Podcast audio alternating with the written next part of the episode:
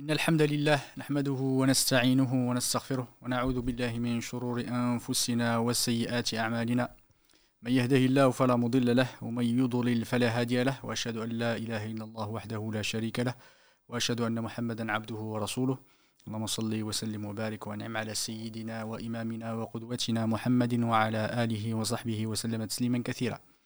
أما بعد فالسلام عليكم ورحمة الله وبركاته. Bienvenue dans ce nouveau live qu'on consacre à la sunna du prophète. Nous sommes euh, aujourd'hui au troisième live euh, nous abordons la, la sunna, euh, ce qui a été rapporté de notre prophète et surtout l'histoire de l'enregistrement de la sunna. L'idée, c'est pas d'avoir des, des, cours extrêmes, enfin des cours scientifiques trop, trop détaillés. L'idée, c'est de vous donner un aperçu sur la façon dont la sunna du prophète a été transmise de génération en génération, de siècle en siècle. C'est un dire qu'effectivement c'est un mécanisme euh, extrêmement euh, sophistiqué et, qui, qui, euh, qui, a marqué, ou en tout cas qui a guidé tous ces ulama, tous ces savants, tous ces érudits dans leur façon de retenir la sunna, de la façon de la transmettre.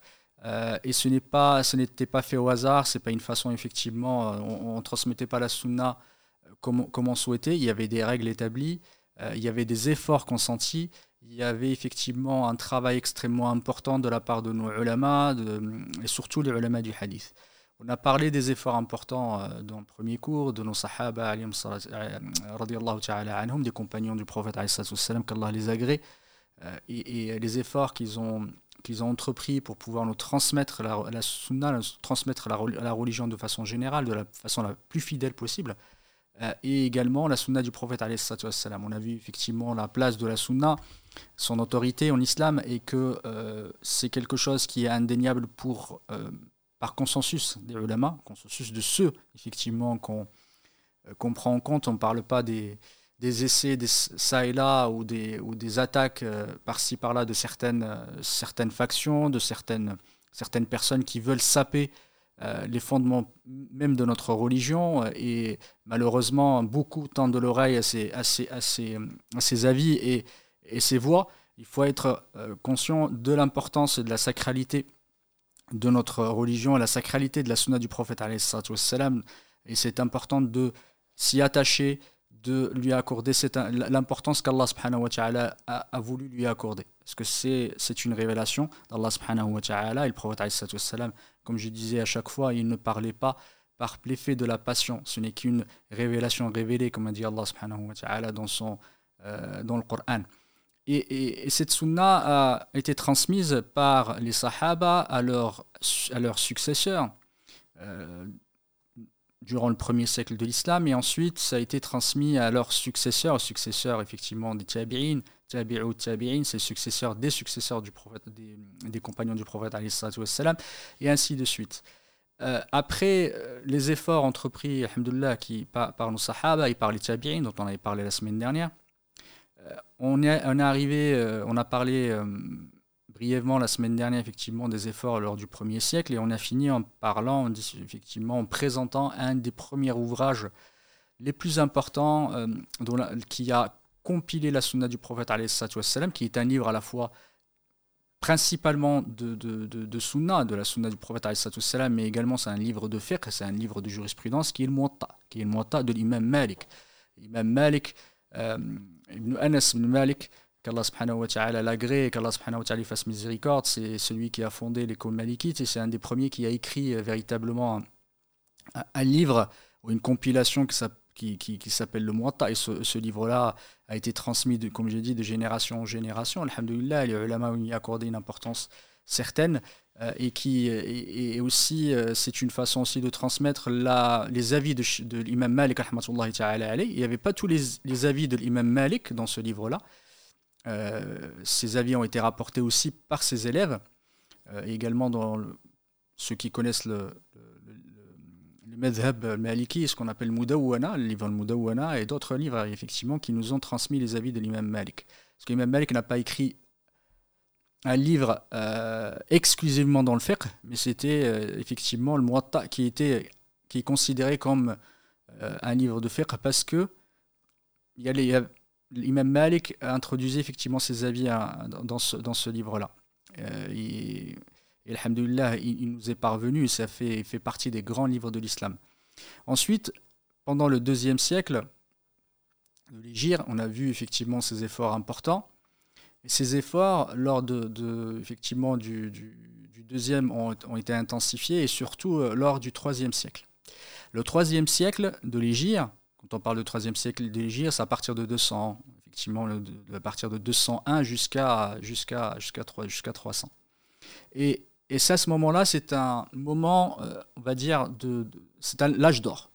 C'est l'âge d'or de, de, la compilation, c'est l'âge d'or de, l'écriture et, euh, des ouvrages en fait dans la Sunna. C'est à ce moment-là que on a commencé réellement à écrire de vrais ouvrages, de vrais ouvrages organisés avec des parties, euh, avec une, une, vraie méthodologie.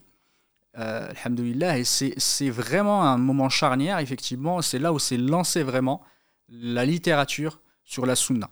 Elle a été lancée auparavant, alhamdulillah, mais effectivement, euh, c'est à ce moment-là qu'elle a vraiment débuté de façon extrêmement forte et elle a connu aussi un certain nombre d'érudits et un certain nombre de, de extrêmement connus et aussi, il a connu aussi la, comment dire, la création, l'initialisation d'ouvrages, de, références que tout le monde, connaît. Que tout le monde connaît, Inch'Allah, on va en parler en détail pour que vous sachiez, alhamdoulilah, on, on essaiera d'aller un petit peu plus loin pour que vous sachiez quelles sont les différences entre certains ouvrages qu'on entend parfois, mais on ne sait pas ce que c'est réellement. C'est important d'avoir un peu plus de culture, on ne va pas rentrer trop dans le détail, mais une culture générale pour que vous connaissiez les différentes typologies d'ouvrages qui existent dans la sunna.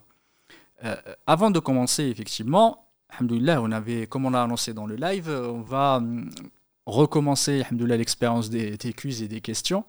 Euh, on va poser, Inch'Allah, une question aujourd'hui qui, concerne le cours et dont on a déjà, la réponse a déjà été apportée, en, tout cas on en a parlé la semaine précédente, euh, euh, celui qui nous répondra pas dans le fil de, discussion, mais plutôt par, par téléphone, Inch'Allah quand on commencera la session, la session des, appels et des questions-réponses, Inch'Allah Ta'ala. ce, la, question, Alhamdulillah, c'est quelle est, la personnalité euh, ou l'érudit euh, en islam qui a commencé, qui est le premier à avoir commencé véritablement à écrire des ouvrages de sunna organisés, des ouvrages de sunna larges et de compiler la, la sunna du prophète On avait vu, alors juste pour rappel, on avait vu que l'enregistrement de la sunna, quand je parle de l'enregistrement, c'est l'écriture de la sunna a commencé bien avant. Elle a commencé à l'époque des Sahaba, des, des, compagnons du prophète. Il y avait des, Sahaba qui étaient connus pour l'écriture, comme Abu Sa'id comme euh, Abdullah ibn Amr ibn al-As. Euh, il y a aussi, on rapporte, il y a Ali ibn Abi Talib ta'ala qui avait écrit effectivement une sahifa, des feuillets, Abu Bakr as-Siddiq ta'ala et, et d'autres, effectivement, qui avaient commencé déjà à écrire. Et après eux, il y a eu des Sahaba, enfin, il y a eu des Tabi'in également qui ont commencé à écrire mais véritablement celui qui a, qui a, qui a assis effectivement la compilation, on va dire, des hadiths, c'est lui. Euh, c'est ce alim-là. Je vous demande, Inch'Allah quel est son nom, quel est le nom de ce tabi'i qui, est très connu. Euh, et certains disent que c'est le premier à avoir écrit, mais ce n'est pas effectivement. Alors, de ce point, du point de vue de, la complétude de ce qu'il a écrit, oui. Et surtout la, la, va pas dire l'exhaustivité, mais le, périmètre extrêmement large, parce que c'est quelqu'un qui avait, qui allait chercher, qui a commencé vraiment à, aller euh, regrouper, compiler tout ce qui a été rapporté du prophète sans pour autant avoir l'exhaustivité ce qui a été rapporté du prophète euh, Et pour vous aider, c'était le euh, dans, la réponse, c'était Omar ibn Abdelaziz, ta'ala, qui lui a demandé, Omar ibn Abdelaziz, le, le petit-fils de Omar ibn al-Khattab, du côté de sa, de sa maman, qui avait demandé expressément à cette personne de commencer à compiler de façon large et de façon plus exhaustive, on laisser d'exhaustivité et de commencer à écrire effectivement pour pas que la sunna du prophète commence à se perdre parce qu'on a connu de plus en plus à ce moment-là l'avènement euh, comment dire, des, gens euh, de, la passion, des gens de l'innovation, la, mémorisation a commencé à faiblir un peu, sans pour autant être très forte comme maintenant. Mais alhamdoulilah, on a commencé effectivement à vouloir euh, prévenir un risque éventuel et s'intéresser à compiler la sunna du prophète. Du coup, pour celui, alhamdoulilah, qui va nous répondre, juste pour être clair, on va lui offrir, Inch'Allah Ta'ala, il va apporter la bonne réponse, on va lui offrir ce livre qui est dans le thème de, le thème de la, de la soirée et du live qui s'appelle 30 prétextes pour rejeter la sunna, qui est effectivement dans le. Ça euh, aborde énormément de sujets qu'on a abordés lors du premier et du, deuxième cours. Effectivement, tous les prétextes ou les ambiguïtés que certains euh, ont apportées pour euh, rejeter la sunna du prophète. Voilà. alors, pour commencer effectivement le cours, on va parler, on, a, on va parler du troisième, troisième siècle. On va commencer avec le troisième siècle. Qui dit le troisième siècle dit Al-Bukhari, Muslim, Abu Daoud, euh, Tirmidhi, Ibn Majah, euh, etc. C'est des noms que vous connaissez. C'est à ce moment-là, effectivement, ils ont, qui, qui sont, ont acquis.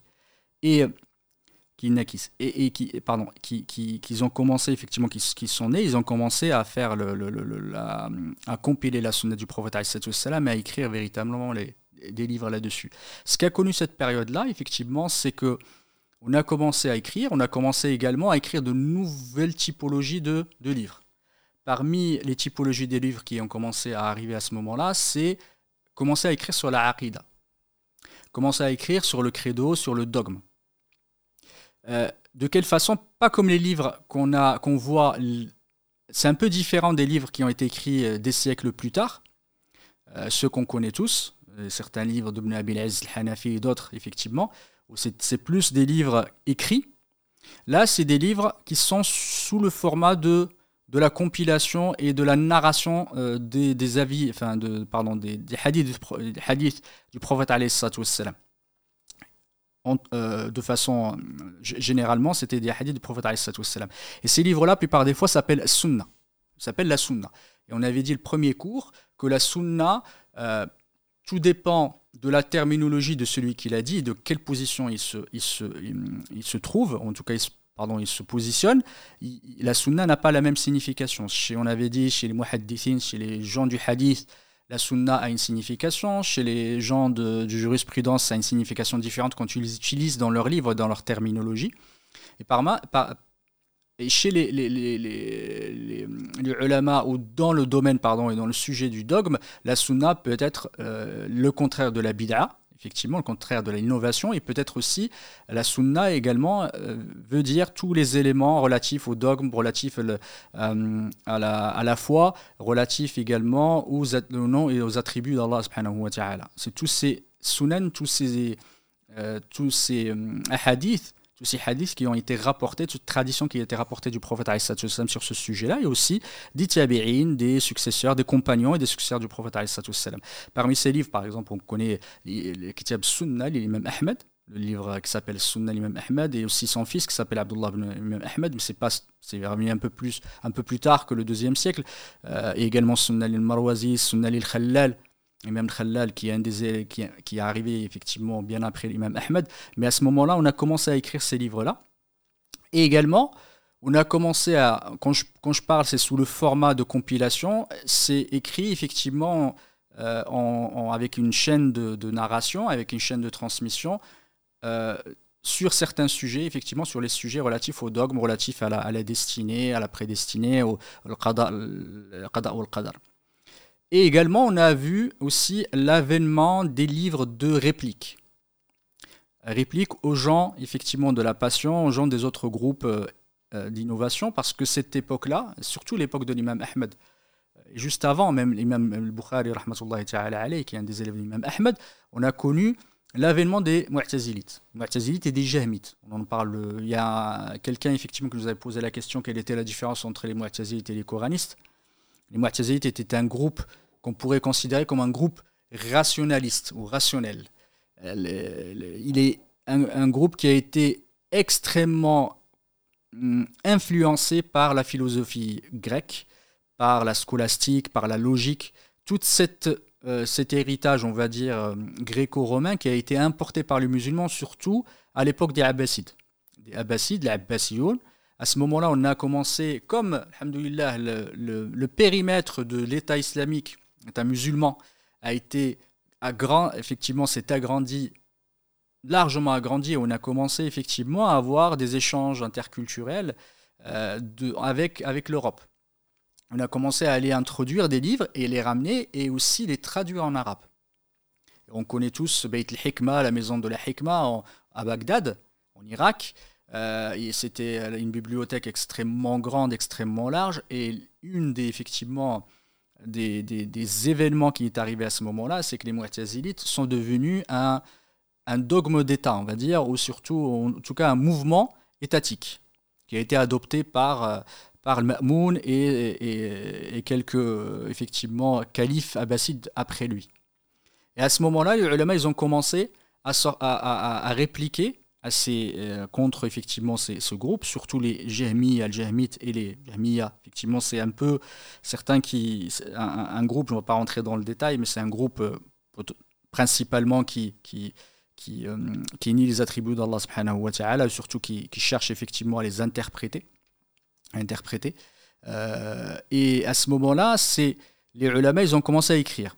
L'imam Bukhari, ta'ala alayhi, a écrit Khalq Af'al al-Ibad, par exemple, et même Imam Darimi, rahmatullahi ta'ala alayhi, Abu Uthman ibn Sa'id Darimi, Sa'id ibn Uthman Darimi, rahmatullahi ta'ala alayhi, qui a écrit un livre qui s'appelle Ar-Radd al-Jahmiya, la réplique contre les Jahmites. Il a écrit aussi un livre spécifique contre euh, le Merisi, الرد على المريسي qui, qui était un des têtes pensantes en fait effectivement des Jahmites pour le, contre lequel il a écrit un livre l'imam l'imam Darimi qui fait partie des grands ulama du hadith à ce moment moment-là et à ce moment-là on a connu effectivement là des grands ulama du hadith comme l'imam Ahmed bien avant lui effectivement l'imam Al-Awza'i pardon Ishaq ibn Rahawi Yahya ibn Ma'in euh, on a connu effectivement des, des, grands, des grands ulama et des muhaddithin comme euh, Abu Zur'a al-Razi, Abu Hatim al-Razi, euh, comme Abu Uthman, Saïd bin Uthman al-Darimi, comme l'imam Darimi alayh, comme, comme j'ai dit Ishaq ibn Rahawi, et tous ceux qui ont écrit les sunan également, qui sont nés, sont bien après. Et c'est, on a effectivement vu apparaître des, des, des grandes pointures en fait dans la sunna pointures dans les hadith qui ont assis véritablement la science du hadith. On a vu effectivement ces éléments-là. On a vu aussi l'apparition de certains nouveaux ouvrages ou une façon effectivement de parler de certains sujets comme le Murtalaf al-Hadith. Qu'on appelle Murtalaf al-Hadith, c'est les, hadiths qui sont dans une, euh, pardon, qui sont contradictoires d'apparence. D'apparence contradictoire. Ils peuvent être effectivement contradictoires et on va, on va chercher effectivement à les, à, euh, à les réconcilier, ou sinon on va chercher effectivement à, à, valider l'un par rapport à l'autre, ou en tout cas à choisir l'un par rapport à l'autre, selon certains critères. Euh, parmi ceux qui ont écrit euh, sur, ces, sur ce, cette thématique, l'imam Ibn rahmatullahi ta'ala alayh, oui, le hadith, c'est l'interprétation des, des hadiths divergents, c'est la divergence des hadiths entre eux. Euh, il y a également l'imam Shafi'i rahmatullahi ta'ala qui a écrit euh, Ikhtilaf al-Hadith, ou al-Hadith, il me semble que c'est al-Hadith, la divergence dans les hadiths. C'est l'un des premiers à avoir écrit. Je pense que c'est le premier, Allah qui avait écrit sur, ce, sur cette thématique-là précisément. Euh, on, a, on a connu aussi l'apparition des livres sur les ilal. Les ilal, c'est les vices, les vices cachés. On avait parlé la dernière fois. Qu'est-ce qu'un vice caché? Chez les muhaddithin, chez les, du hadith, c'est un c'est une l'illa en arabe étant une maladie. C'est une maladie mais qui est cachée. On la voit pas. On voit la chaîne de transmission. Elle a une, une apparence de véracité, une apparence d'authenticité, mais en creusant euh, un petit peu plus, en creusant plus, on va retrouver certaines, certains défauts, certains vices cachés. Et les ulama, ils ont commencé à écrire comme euh, Imam euh, Ibn Madini, ta'ala qui, a écrit l'Ilal ou Ibn Abi Hatim et d'autres, il y en a après qui ont commencé à écrire sur ce sujet-là. Sujet de l'Ilal. L'Ilal, de façon générale, à l'époque, l'Ilal, c'était tout ce qui va euh, venir, tout ce qui va euh, amoindrir l'authenticité d'un hadith ou l'applicabilité ou l'acceptance d'un hadith, l'acceptation pardon d'un hadith. À, à, cause de quelque chose, à cause d'une une cause racine effectivement qui va venir amoindrir son authenticité. Alhamdulillah, à ce moment-là, on a vu euh, apparaître cette, ces, compilations importantes, et parmi les ulama qui ont marqué cette époque, c'est l'imam Ahmed. C'est l'imam Ahmed. Et avant de parler de l'imam Ahmed, je voulais parler aussi de l'imam Shafi'i. L'imam Shafi'i, qui, qui euh, effectivement est né le deuxième siècle de l'Égypte, et, et l'imam Shafi'i est, le, euh, est, un, comment dire, est le maître de l'imam Ahmed.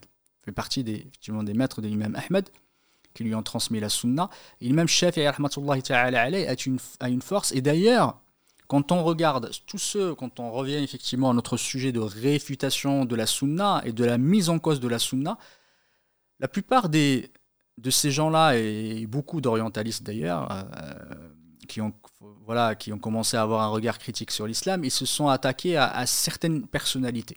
Et parmi ces personnalités, l'imam Shafi'i. Avant ça, il, s'attaque beaucoup à l'imam Abu, Abu Huraira, comme vous voyez, euh, beaucoup s'attaquent à Abu en disant que c'est quelqu'un qui, euh, effectivement, ne faisait pas la différence entre ce qui était de la sunna du prophète, ils prétendent je dis bien, prétendent qu'il ne faisait pas la différence entre la sunna du prophète et des paroles des gens du livre. Et qu'il mélangeait effectivement, euh, qu'il a introduit beaucoup des paroles des gens du livre dans la sunna du prophète ce qui est faux. Ce qui est faux en regardant, effectivement, c'est faux.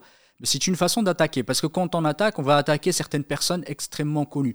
Et d'ailleurs, c'est une sunna d'Allah subhanahu wa ta'ala, on va dire, je ne vais pas dire que c'est une règle, quand vous voyez les ennemis de, de certains ennemis de l'islam s'attaquer à quelqu'un, c'est que vous, directement, vous en déduisez que c'est quelqu'un d'extrêmement important.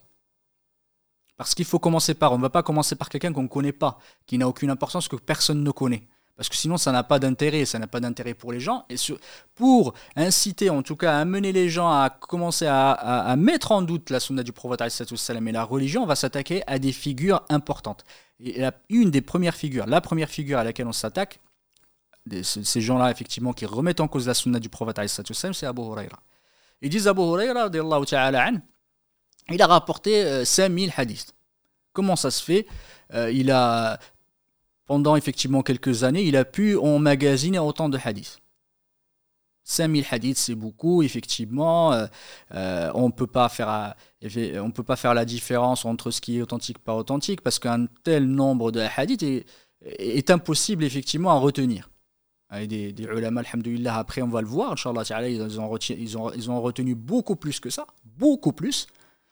Abu, Abu Huraira, il faut comprendre qu'il est, il était, il se consacrait à la sunna du prophète, il se consacrait à accompagner le prophète, c'était son seul, on va dire, son occupation première, c'était ça. On va dire, alhamdoulilah, il mange, il boit, etc., mais ça faisait partie de, de, c'est l'un qui c'est l'un des sahaba qui a le plus rapporté du prophète comme on avait dit le, le cours, le cours d'avant. Il faut savoir que dans ces 5000 hadiths dont il parle, disent les ulama, il n'a été les seuls hadiths qu'il a, qu'il a rapporté tout seul, il n'y en a que 100, à peu près une centaine, parmi 5000. Ça veut dire que à peu près 4900 hadiths des hadiths, des hadiths du prophète qu'il a rapportés ont été rapportés par d'autres compagnons. Il n'était pas, le seul à les avoir rapportés. Il n'était pas le seul à les avoir rapportés. Dans les 4900, alhamdoulilah, il y a d'autres compagnons qui l'ont fait. Et dans les centaines qu'il a rapportés lui tout seul, alhamdoulilah, ce sont des hadiths qui sont totalement, euh, totalement euh, acceptables. Et même, euh, on raconte que Abu Huraira, c'était l'un des sahaba qui consacrait beaucoup de son temps à transmettre les hadiths du prophète C'est pour ça d'ailleurs qu'il a que beaucoup de, de, des compagnons, pardon, beaucoup de ulama rapportent énormément de hadiths d'Abu Huraira. C'est pour ça qu'effectivement, il est extrêmement. Voilà, ces hadiths sont présents. Ça ne, ça ne, ce n'est pas la grande majorité des hadiths, soyez rassurés. Ce n'est pas, pas ça la question. Hein. Il y a beaucoup d'autres sahaba qui ont rapporté, certains très peu d'autres effectivement qui ont rapporté le plus. Pourquoi il a rapporté aussi beaucoup des hadiths Abu Huraira? Parce qu'il il a vécu longtemps aussi. Il a vécu aussi à un moment où les gens ils ont, ils ont commencé à avoir de plus en plus besoin de, de, de transmettre, en tout cas d'avoir la sunna du prophète Abu Bakr ou, ou, ou Omar qui, qui, qui sont décédés très tôt, ils n'ont pas eu le temps de transmettre la sunna du prophète parce que la transmission elle va pas se faire auprès des effectivement ils transmettent auprès des autres sahaba mais la plupart de la transmission s'est faite avec les tabi'in, avec les successeurs, pour transmettre la sunna du prophète. Du coup, Abu, Abu Huraira, il a eu beaucoup de temps effectivement à le faire. Il y voyait quelque chose, une vertu, il voyait une importance, grande importance. Du coup, il consacrait des, heures entières à transmettre la sunna du prophète au sein même de la mosquée du prophète du, du, du, du, prophète béni. Et parfois, il se mettait juste à côté de la chambre de la chambre, effectivement, de l'appartement de, de, de Aïcha, qu'Allah subhanahu wa ta'ala l'agré, la mère des croyants, et il, se mettait là, et quand il a fini, il, demandait à Aïcha radiallahu ta'ala il lui disait Est-ce que j'ai dit quelque chose qui n'allait pas? Est-ce que j'ai dit quelque chose que le prophète n'a pas dit? Elle lui a dit non. La seule chose, effectivement, que, entre guillemets, qu'elle lui reprochait, c'était le fait d'avoir consacré des. Euh, des euh, comment dire, des réunions juste pour euh, transmettre la sunna du prophète C'est un des premiers à avoir initié effectivement cette pratique-là, et c'était quelque chose qui n'était pas connu effectivement avant. le fait de le faire, de façon intensive et de façon extrêmement récurrente. Mais alhamdoulilah, c'était, c'était un avis, c'est juste que effectivement le fait qu'il, le faisait, et c'était une nécessité, c'était important de le faire parce que ça a permis de transmettre la sunna du prophète de par quelqu'un de confiance. Abu Huraira, ta'ala fait partie effectivement des sahaba, les les plus connus, effectivement, les plus méritants. Euh, et, et Abu Huraira, était connu pour, pour sa maîtrise et était connu pour sa mémoire aussi. C'était extrêmement important. C'est pour ça qu'effectivement Abu Huraira se fait attaquer, mais ses attaques ne sont pas viles et ses attaques n'ont pas vraiment de fondement. Quand on essaie de creuser un peu, on trouve que ça n'a pas beaucoup d'importance. Le deuxième, effectivement, qui a été attaqué, c'est l'imam Zuhri, qui a effectivement transmis qui a commencé à compiler, ça fait, il fait partie des tabi'in. Il a, à ce moment, euh, c'est quelqu'un qui a commencé vraiment à vraiment compiler la sunna du prophète de façon extrêmement large. Il a été attaqué. Le troisième à être attaqué, c'est l'imam Shafi. L'imam Shafi, a été beaucoup attaqué. Pourquoi? Parce que c'est quelqu'un qui a, euh, qui était, qui a véritablement associer la sunna avec le fiqh, avec la jurisprudence, de façon, avec un mariage, euh, on va dire, avec d'une excellente façon. Et c'est comme quelqu'un qui, qui sait effectivement commencer à, avant, disent les ulama, avant Shafi'i, le, le, le, la voix des al-ra'i, les gens qui se basaient beaucoup sur les opinions, qui ont commencé effectivement à mettre en place des, un argumentaire plutôt rationnel plutôt que de revenir à la sunna du prophète aux, aux sources originelles, il est venu, il les a contrecarrés. Et il a écrit, c'est un des premiers à avoir écrit dans beaucoup de domaines. Beaucoup de domaines, alors il n'y a qu'à écrire dans tous les domaines. C'est par exemple Imam Shafi'i, il a écrit Risala, le livre Risala qui était le premier livre de des, de, de pardon, dans les fondements de la jurisprudence, dans la terminologie et dans les règles de jurisprudence. C'est un livre extrêmement euh, riche et, qui démontre son, sa grande intelligence et sa grande maîtrise à la fois de la sunna et également de le fiqh. Et c'est là où il a commencé effectivement à, à, répliquer aux mu'tazilites, à répliquer à, certaines, à certains avis, à, certaines tendances qui ont commencé à rejeter la sunna du prophète Et il a vraiment apporté des arguments extrêmement forts parce que c'était quelqu'un de très intelligent et, avec un esprit de synthèse important et une grande, grande mémoire. On rapporte de lui, effectivement, parfois, quand il lisait un livre, il avait, il avait une grande, grande mémoire. Ce qu'il faisait, c'est qu'il il couvrait la feuille, effectivement, euh, euh, la, feuille gauche pour pas la prendre avant la feuille droite. Il avait une mémoire photographique importante. Et également, il a, il a, il a écrit dans d'autres livres, dans d'autres, effectivement, domaines, comme euh, le, le, le fiqh comme la jurisprudence en elle-même. C'est le un des seuls, le, seul, pardon, de, des ulama de jurisprudence, oh, pardon, les, des fondateurs, on dire, des écoles de jurisprudence qui sont restées aujourd'hui, qui a écrit un véritable livre de jurisprudence qui nous a été rapporté jusqu'à aujourd'hui, qui s'appelle Umm, la mère, entre guillemets, qui est un livre de jurisprudence, avec tout, effectivement, qui recense toutes les parties, tous les chapitres relatifs à la jurisprudence au fiqh. Au euh, il a écrit Tilaf al-Hadith, il a écrit d'autres livres, hein, effectivement, et, ça, a permis, il a permis même Shafi'i, je disais également que c'était faisait partie des maîtres de l'imam Ahmed, et également l'élève, il était l'élève de l'imam Malik. Et il y avait également une grande joute entre, entre guillemets entre lui et les élèves effectivement de l'imam Abu Hanifa. Euh, et c'est à ce moment-là, et la plupart de ces livres ont été écrits sous un format de, dialectique, pardon, de, de, dialogue et surtout de, euh, d'arguments contre arguments. À chaque fois, en fait, il parle en écrivant, il dit eux, ils ont dit, et ils rapportent leur avis pour effectivement contre rapporter les arguments contre et pouvoir euh, défaire en fait les avis des autres. C'est pour ça que c'est, un des premiers, et je pense un des premiers à avoir véritablement ainsi effectivement cette façon de faire, c'est de j'apporte les arguments des autres et j'essaye effectivement d'apporter les contre-arguments et de défaire tous les arguments qui ont été faits de façon intelligente, de façon rationnelle, en se basant sur la sunna, en basant sur les sources originelles qui sont le Coran et la sunna du prophète et également euh, le qiyas, l'analogie et d'autres preuves. Et également, le, quatrième, je veux dire, qui a été vraiment attaqué, c'est l'imam Ahmed.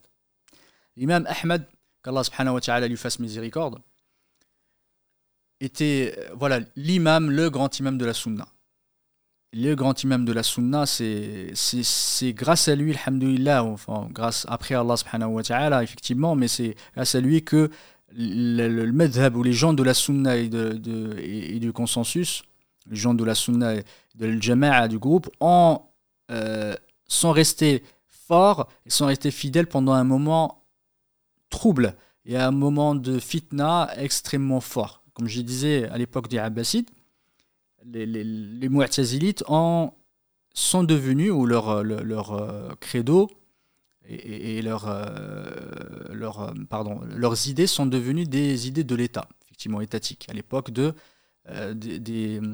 l'Ma'moun et, et, ceux qui sont venus après.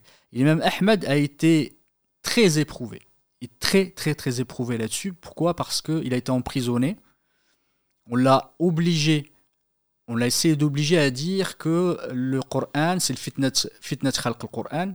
On l'a obligé, on voulait l'obliger effectivement à dire que le Coran n'était pas la parole d'Allah mais, mais, était une créature, comme les autres créatures, que le Coran a été créé. Et ça, c'est un, ça fait partie du credo de, des Mu'tazilites.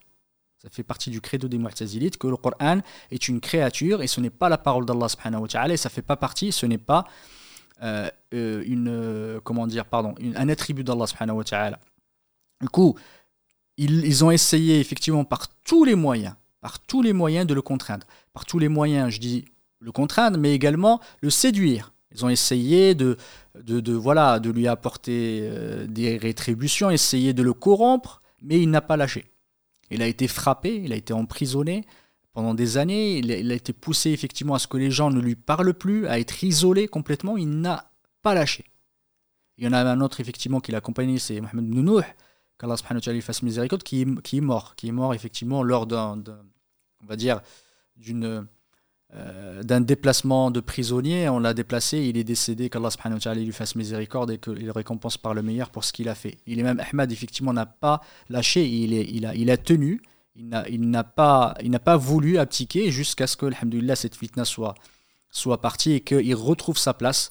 Alhamdulillah, dans les mosquées, il a retrouvé sa place comme étant, euh, euh, pardon, pour pouvoir transmettre la sunna du prophète et la, et la, pardon, la trans transmettre la sunna du prophète et sa religion. Du coup, c'est l'imam Ahmed a, vraiment marqué cette, cette, cette période, cette période trouble, et il a marqué aussi par ses écrits.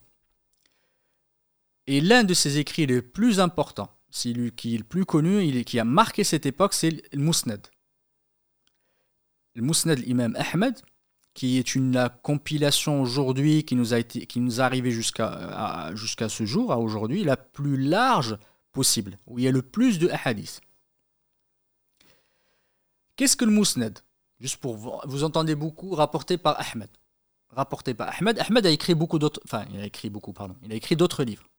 Il a écrit d'autres livres comme, comme j'ai dit tout à l'heure, Sunnar, al-Jamiya. Il a écrit également le, euh, l'ascétisme, l'imam Ahmed. Mais son ouvrage le plus important, le plus marquant, c'est Al-Musnad. Le Musnad, qu'est-ce que c'est? Le Musnad fait partie des, ouvrages euh, ou une typologie d'ouvrages qui est apparue à cette période. Je disais tout à l'heure, la, période du, du, du 3e siècle de l'Égypte. Ce, ce, le Musnad, c'est c'est organisé selon les sahaba. Effectivement, organisé selon par quel sahabi on va le, rapporter. Du coup, on va partir soit d'une façon alphabétique, on va partir par exemple d'Abu Bakr jusqu'à ce qu'on arrive au dernier, l'ordre alphabétique. On va citer le sahabi, musnad sahabi. musnad, qu'est-ce que ça veut dire? Ça veut dire tout ce qui a été transmis de par musnad. Et du coup, on va citer le sahabi et tous les hadiths du coup qui ont été, rapportés par son compagnon. Du coup, on va, l'organiser comme ça par le musnad, par la chaîne de transmission. Il y a deux façons de le faire. Il y a la façon alphabétique. Il y a aussi la façon plutôt, on va dire, chronologique dans le sens de ceux, de ceux qui ont le plus de mérite. On commence par exemple Imam Ahmed dans son livre, il l'a organisé par ceux, les, les dix euh, promis qui, ont été... Euh,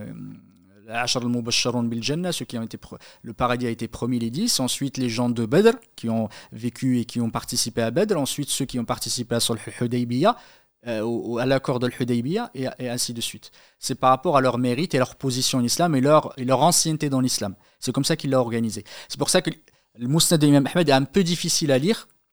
Bah, quand tu veux aller trouver la thématique du hadith, c'est difficile parce qu'on ne l'organise pas par thématique, mais on l'organise par rapport à au sahabi qui l'a rapporté. Le Masanid, il y en a beaucoup. Le, le, le Mousnad euh, ibn Abi Shayba, il y a le Mousnad de l'imam Ahmed, il y a le Mousnad, effectivement, le Mu'jam, le Kabir, le Tabarani qui est organisé comme ça. Il y a beaucoup de Masanid qui ont existé, effectivement, qui ont été écrits. Mousnad l'imam Ahmed, comme j'ai dit tout à l'heure, fait partie des livres les plus larges euh, qui nous est parvenu aujourd'hui, parce que son auteur était un mémorisateur pardon, de hadith hors pair il racontait effectivement que l'imam Ahmed connaissait un million de hadiths. Hadith. Un million, mille fois mille hadiths. Vous allez me dire c'est beaucoup. Mais il faut savoir euh, que ce que, les ulama appellent le hadith, c'est pas pas seulement euh, un texte de hadith unique. Ce qu'ils appellent hadith, par exemple, on peut avoir un hadith qui a été rapporté par plusieurs chaînes de transmission, et à chaque chaîne de transmission, c'est un hadith pour eux. C'est un hadith. J'ai rapporté par un tel, par un tel, par un tel. C'est le même hadith, je l'ai rapporté par un autre, mais du coup, en fait, il n'a, ce qu'il va apprendre, ce n'est pas le, le, ce c'est pas le texte du hadith, ce qui a été entendu, c'est pas le corps du hadith, mais ce qu'il va euh, il va apprendre plusieurs chaînes de transmission. Du coup, il est parvenu par une chaîne de transmission, par une autre, par une autre.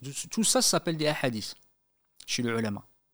C'est pas seulement chaque hadith, c'est, une, c'est un corps de, de texte euh, unique euh, qui a une signification unique ou qui, qui on en déduit un, effectivement une, on en déduit euh, soit un statut juridique ou autre, c'est également toutes les chaînes de transmission par lesquelles il a été transmis. Parce que le hadith peut être effectivement transmis par plusieurs chaînes, plusieurs ulama. Parfois, c'est la même chaîne de transmission, mais elle a été rapportée par. Je peux le rapporter d'un alim, d'un deuxième, d'un troisième, et qui ont la même chaîne de transmission jusqu'au prophète.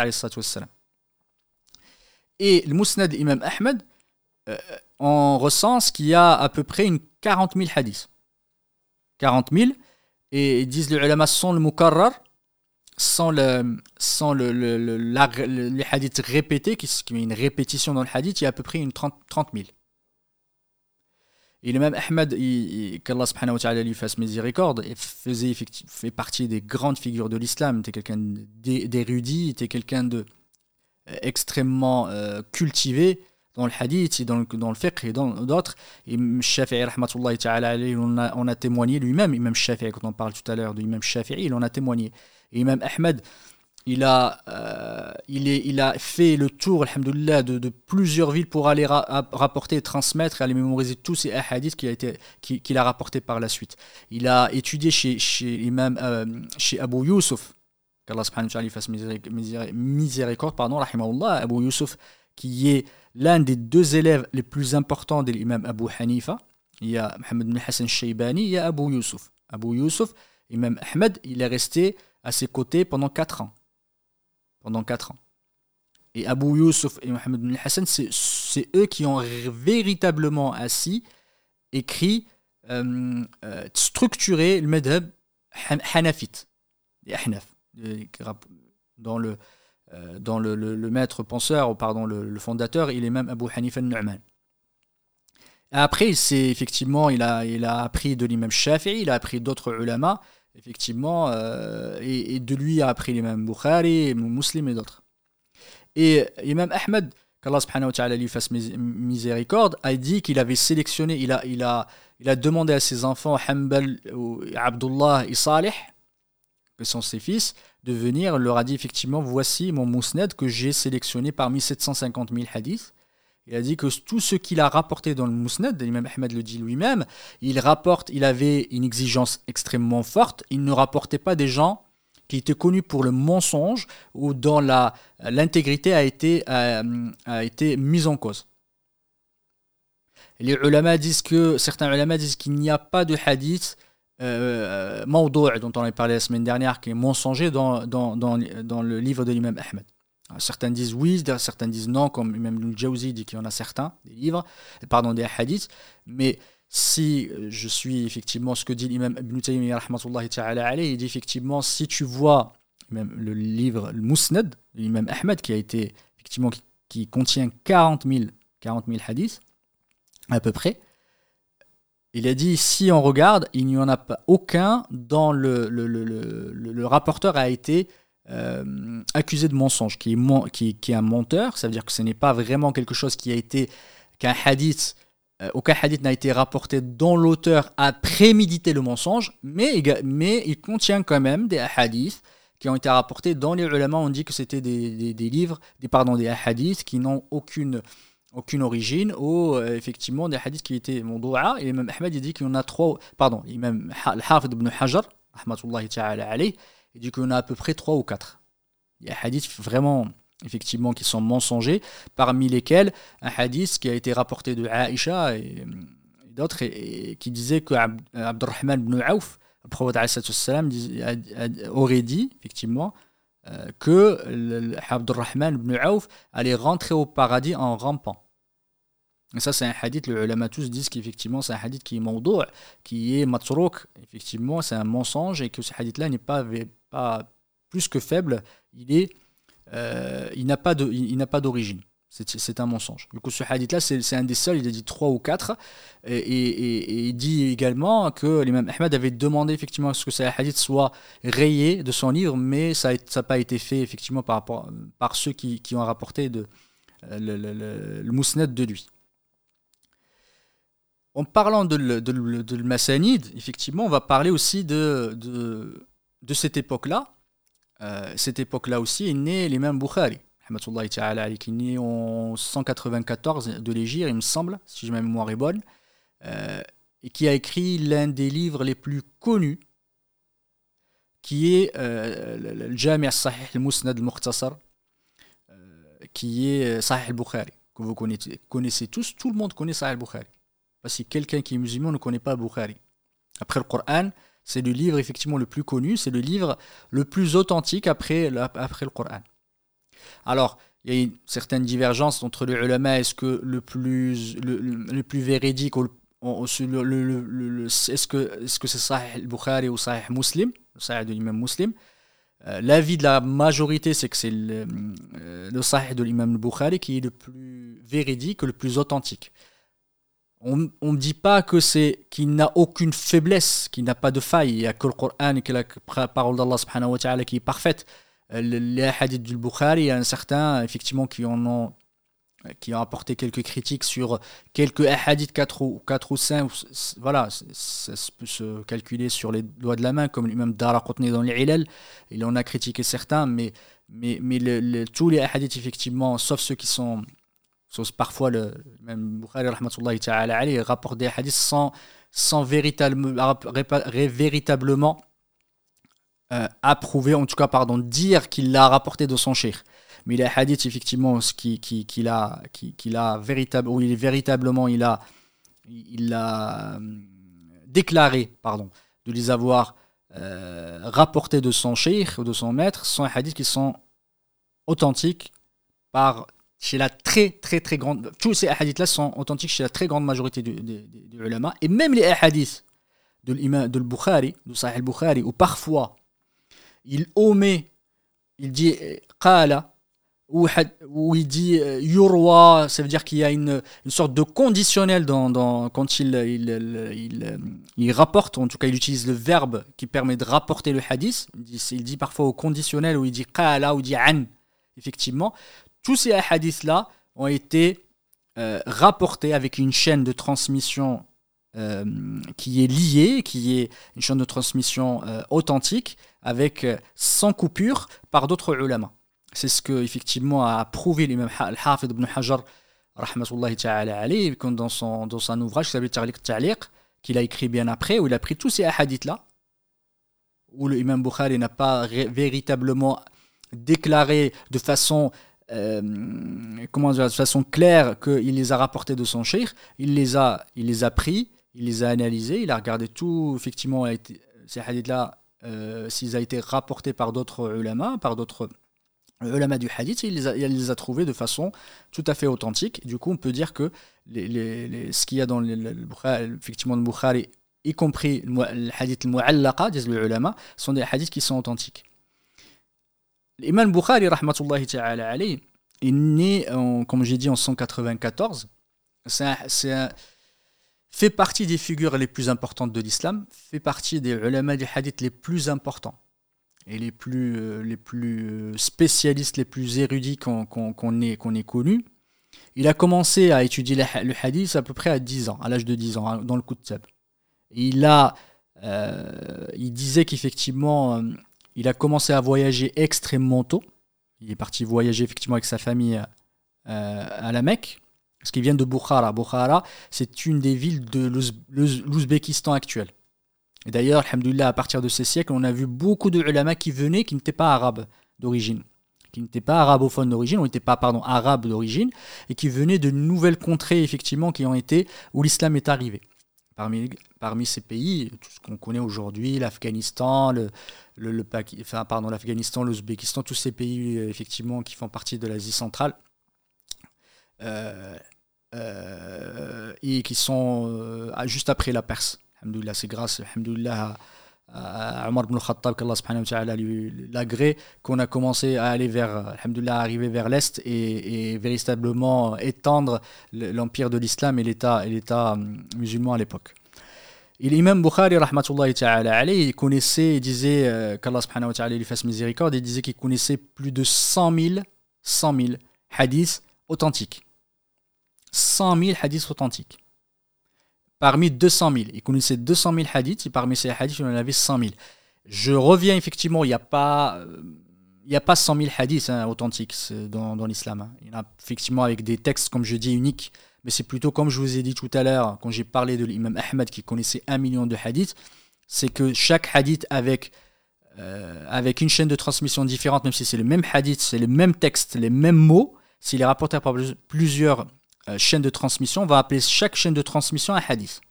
Tu peux avoir un hadith par, euh, rapporté de 10 façons différentes, de 20 façons différentes, et, on va l'appeler, on va appeler, on va, dans la terminologie du hadith, on va appeler chacun, on va appeler un hadith. Ça veut dire qu'il y en a 20, alors que c'est le même texte.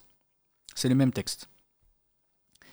Et effectivement, le imam Bukhari, qu'Allah subhanahu wa ta'ala lui fasse miséricorde, a, a entrepris, c'est le premier à avoir entrepris un effort, en tout cas un travail de compilation de hadiths authentiques.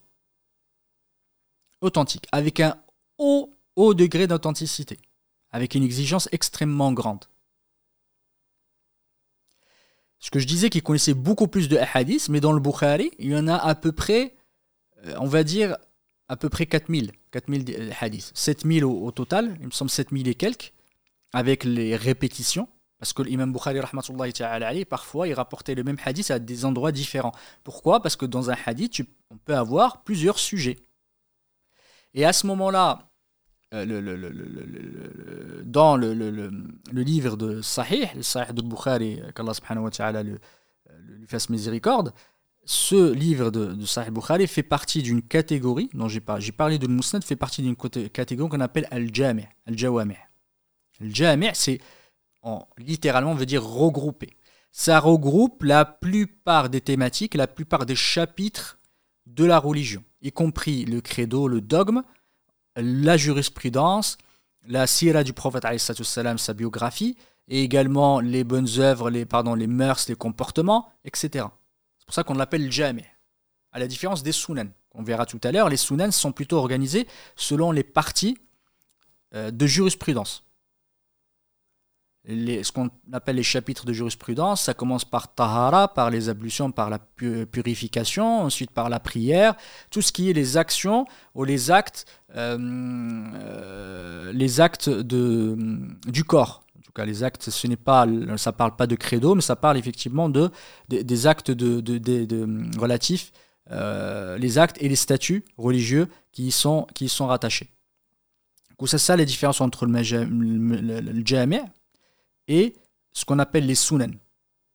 Sunan, c'est le, pluriel de la sunna. On a parlé de la sunna et sunan, c'est le pluriel.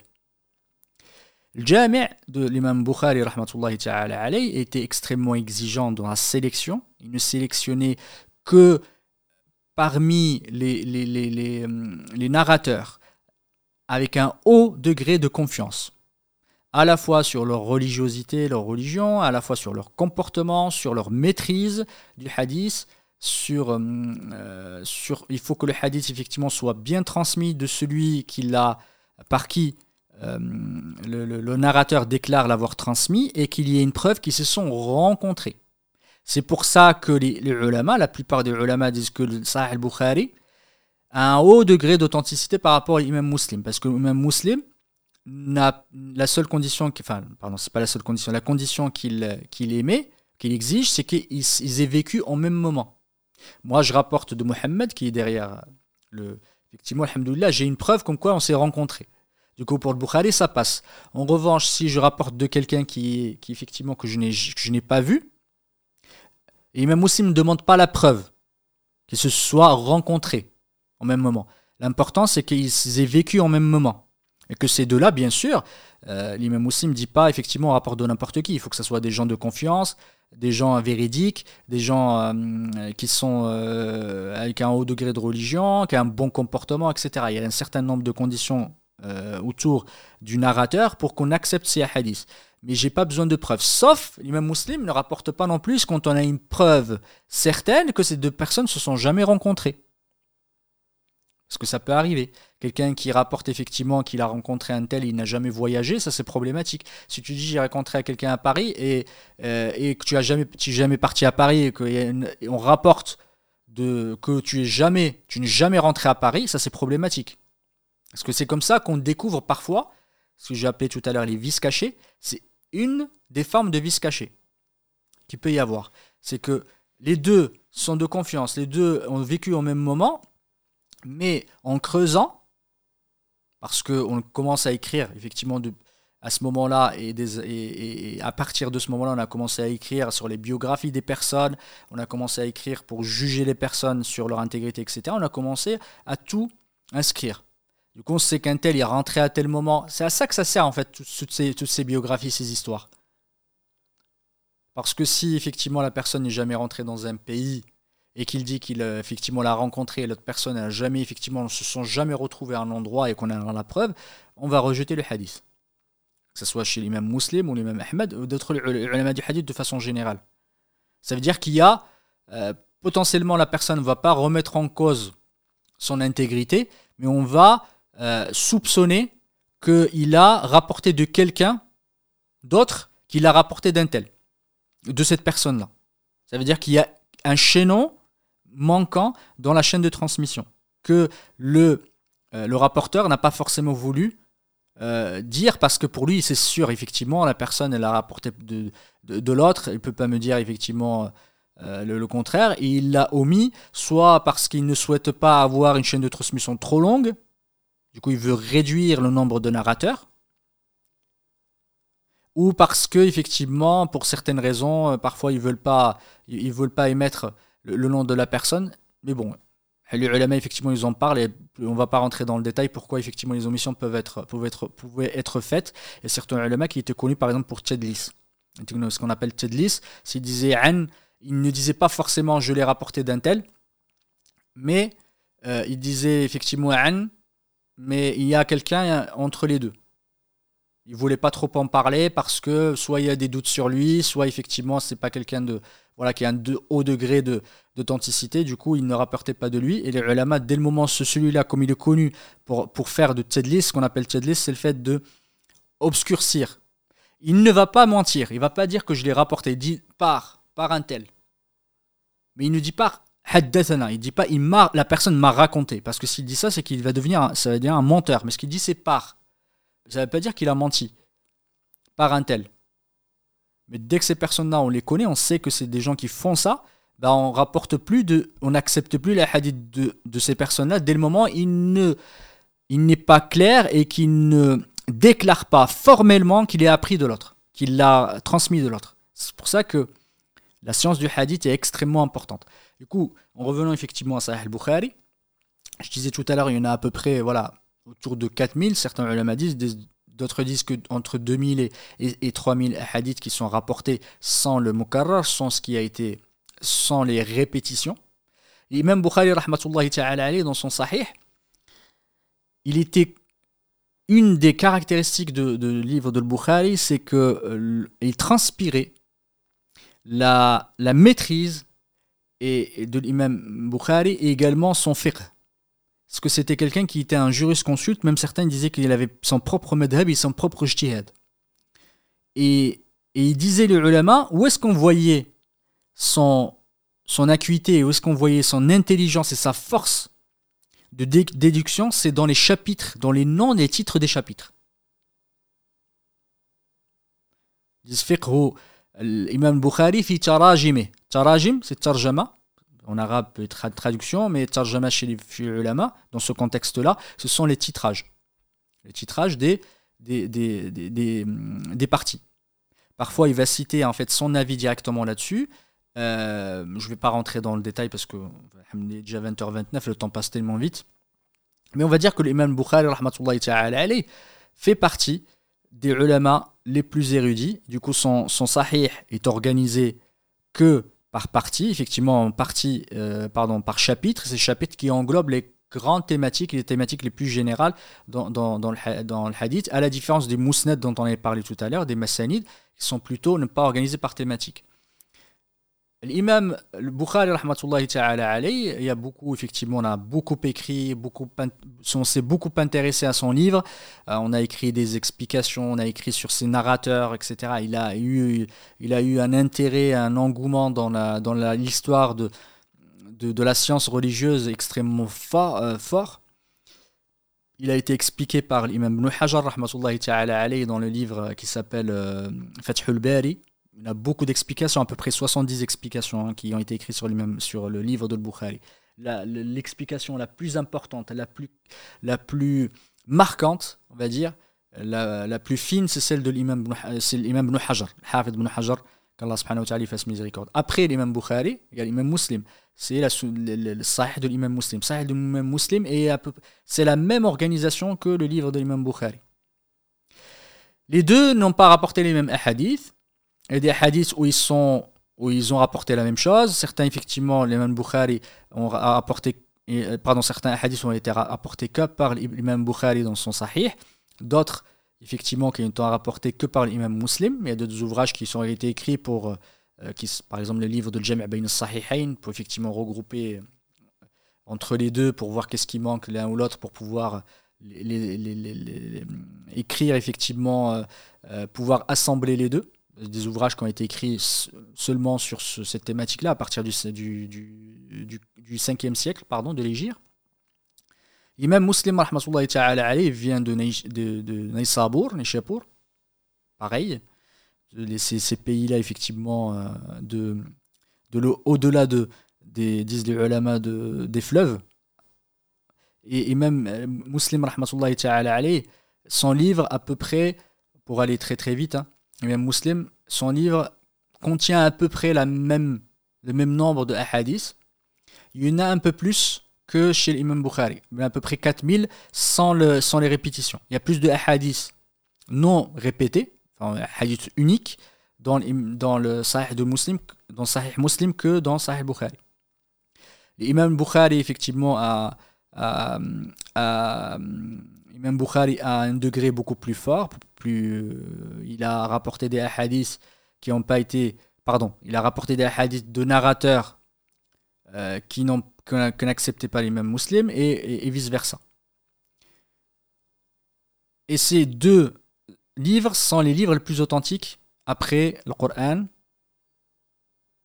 après la parole d'Allah subhanahu wa ta'ala, selon la très très grande majorité des ulama. Il n'y a pas de, de, on va dire, il n'y a pas trop de, doute là-dessus. Alhamdulillah, on, on, connaît ces, quand on dit Rawa al-Bukhari, Rawa al-Muslim, Rawa al-Shaykhan, il a été rapporté par les deux, le Bukhari et Muslim, c'est une preuve d'authenticité.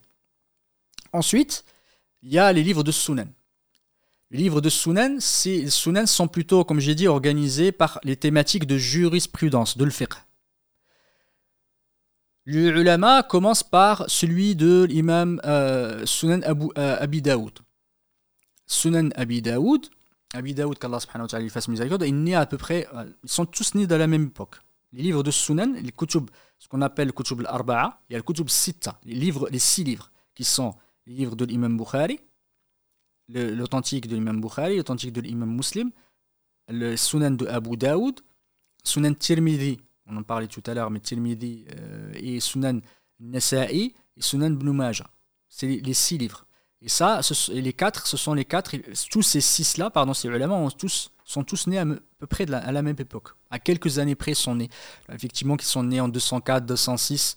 Euh, le, plus, le plus ancien, on va dire, pardon, le plus, le plus ancien, c'est l'imam Bukhari, 194.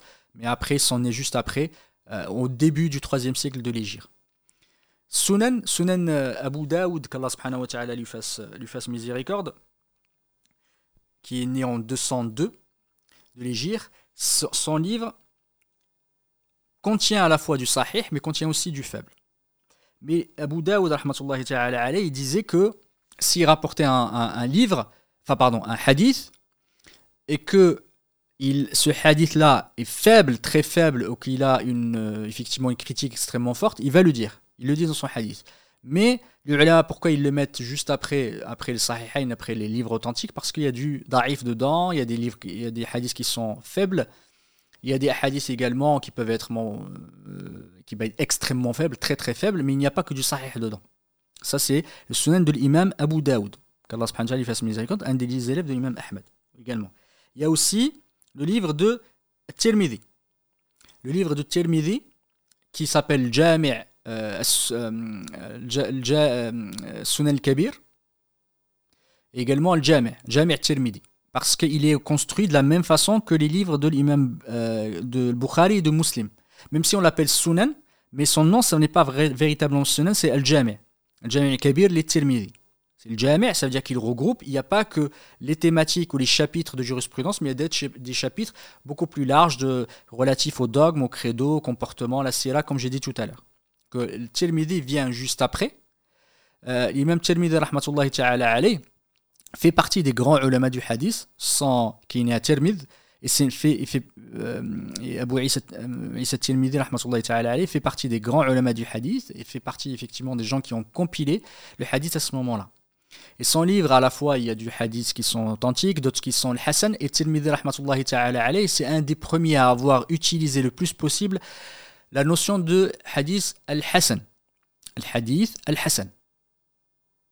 Ça a été utilisé par-ci, par-ci, par-là, par les ulama, mais celui qui a vraiment assis cette, cette notion-là, c'est l'imam Tirmidhi. Et qu'est-ce qu'est le hadith al-Hassan hadith al-Hassan fait partie du périmètre ou du champ des hadiths qui sont acceptables. Qui sont acceptables, c'est-à-dire que ce sont des preuves, c'est juste que le hadith al-Hassan, il a un degré moindre que celui de Sahih. Le, hadith al-Hassan, c'est soit du point de vue du rapporteur, c'est un rapporteur qui est qui, qui quelqu'un qui est euh, qui est véridique, quelqu'un de confiance. En revanche, sur sa maîtrise est, est, peu moindre, effectivement, il y a quelques doutes là-dessus, en tout cas quelques, on ne va pas dire critiques, mais il est plutôt faible. C'est pas quelqu'un qui maîtrise de façon extrêmement élevée. Euh, ou sinon, ça peut être également où il y a quelques faiblesses, mais ce pas des faiblesses euh, fortes du hadith. Ce pas des faiblesses, c'est des faiblesses qui peuvent être, qui peuvent être euh, comment dire, corrigées parce que ce hadith a été rapporté par d'autres. Et c'est ce qu'on appelle al-Hassan li Et le Hassan li c'est-à-dire Hassan tout seul, c'est-à-dire que le Hassan par lui-même, il n'y pas besoin qui est d'autres hadiths qui le confortent. Euh, et l'autre partie, c'est ce qu'on appelle Hassan li c'est qu'en lui-même, il est faible, mais, avec une faiblesse qui n'est pas forte. C'est pas un hadith qui est mawdou', c'est juste parce qu'il y a, y a un qita' quelque part, effectivement, une coupure dans la chaîne de transmission, euh, une faiblesse, etc., qui n'est pas extrêmement forte. Mais il y a d'autres hadiths avec des chaînes de transmission différentes qui vont venir le, le, le conforter, le renforcer pour qu'il pour qu'il devienne Hassan, Hassan li Parce qu'il est d'arrive tout seul, mais en étant avec les autres, il se renforce. Et lui, effectivement, a assis et il a utilisé beaucoup, et on entend par exemple Hassanahu Tirmidhi, Qala Tirmidhi Hassanun Gharib, etc. Et même Tirmidhi, c'est un hadith, effectivement, à la fois, il y a du sahih, il y a du da'if, il y a des hadiths qui sont faibles, d'autres qui sont authentiques, mais il s'est quand même euh, engagé, effectivement, à ne pas rapporter des choses qui sont euh, extrêmement faibles dans son sahih, et s'il les, les, les, il les, euh, les transmet, il le dit quand il a effectivement un, doute sur sa faiblesse extrêmement forte. Après, il y a celui, le, Sunan de Ibn Majah. Sunan il en a écrit deux. Il y a Sunan al-Kabir, Sunan al-Kubra, et après il y a Sunan al-Mujtaba, Sunan al-Sughra. Sunan al-Kubra est beaucoup plus grand et beaucoup plus large. Et on dit qu'il est parti, il, a voyagé depuis l'Égypte et il est, arrivé effectivement à, une ville qui s'appelle Moura. Et, un des, et le, euh, le, prince de cette ville-là lui a demandé est-ce que dans tout ton livre Sunan Kabir, il n'y a que des hadiths qui sont authentiques? Il a dit non. Il a dit à ce moment-là, est-ce que tu pourrais m'en écrire? Du coup, il a pris, il a fait une sélection, il a sélectionné que ce qui était authentique. Du coup, le, livre de Majah fait partie des livres les plus authentiques. Il est, le, petit, pardon, le Mujtaba, qui est connu, le, même, euh, le Sunan Sora, Sunan, le, la petite, le petite Sunan, on va dire, ce, il n'a rentré dedans, il n'a compilé dedans que ce qui était authentique pour lui. Et après, il y a celui de Ibn Majah, le livre de Ibn Majah, qui est le plus faible. Pardon, Ibn Majah n'étant pas le plus faible parmi les, les ulama du hadith, ce n'est pas ça dont je parle, c'est son livre étant le plus faible par rapport aux autres.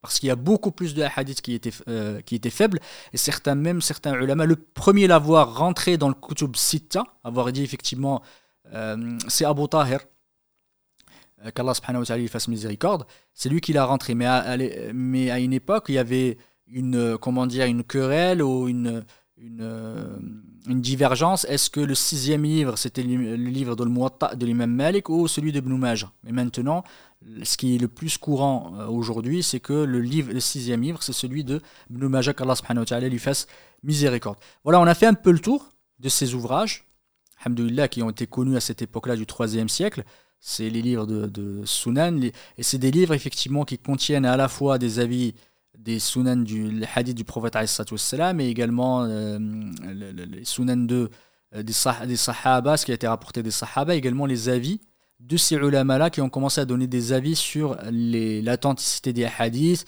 sur le jugement qu'ils avaient des hadiths, et également des avis de jurisprudence également sur le fiqh, sur la compréhension des hadiths, etc. Sans pour autant que ce soit des livres d'explication de hadiths, c'est plutôt des livres de compilation et des livres de narration des hadiths.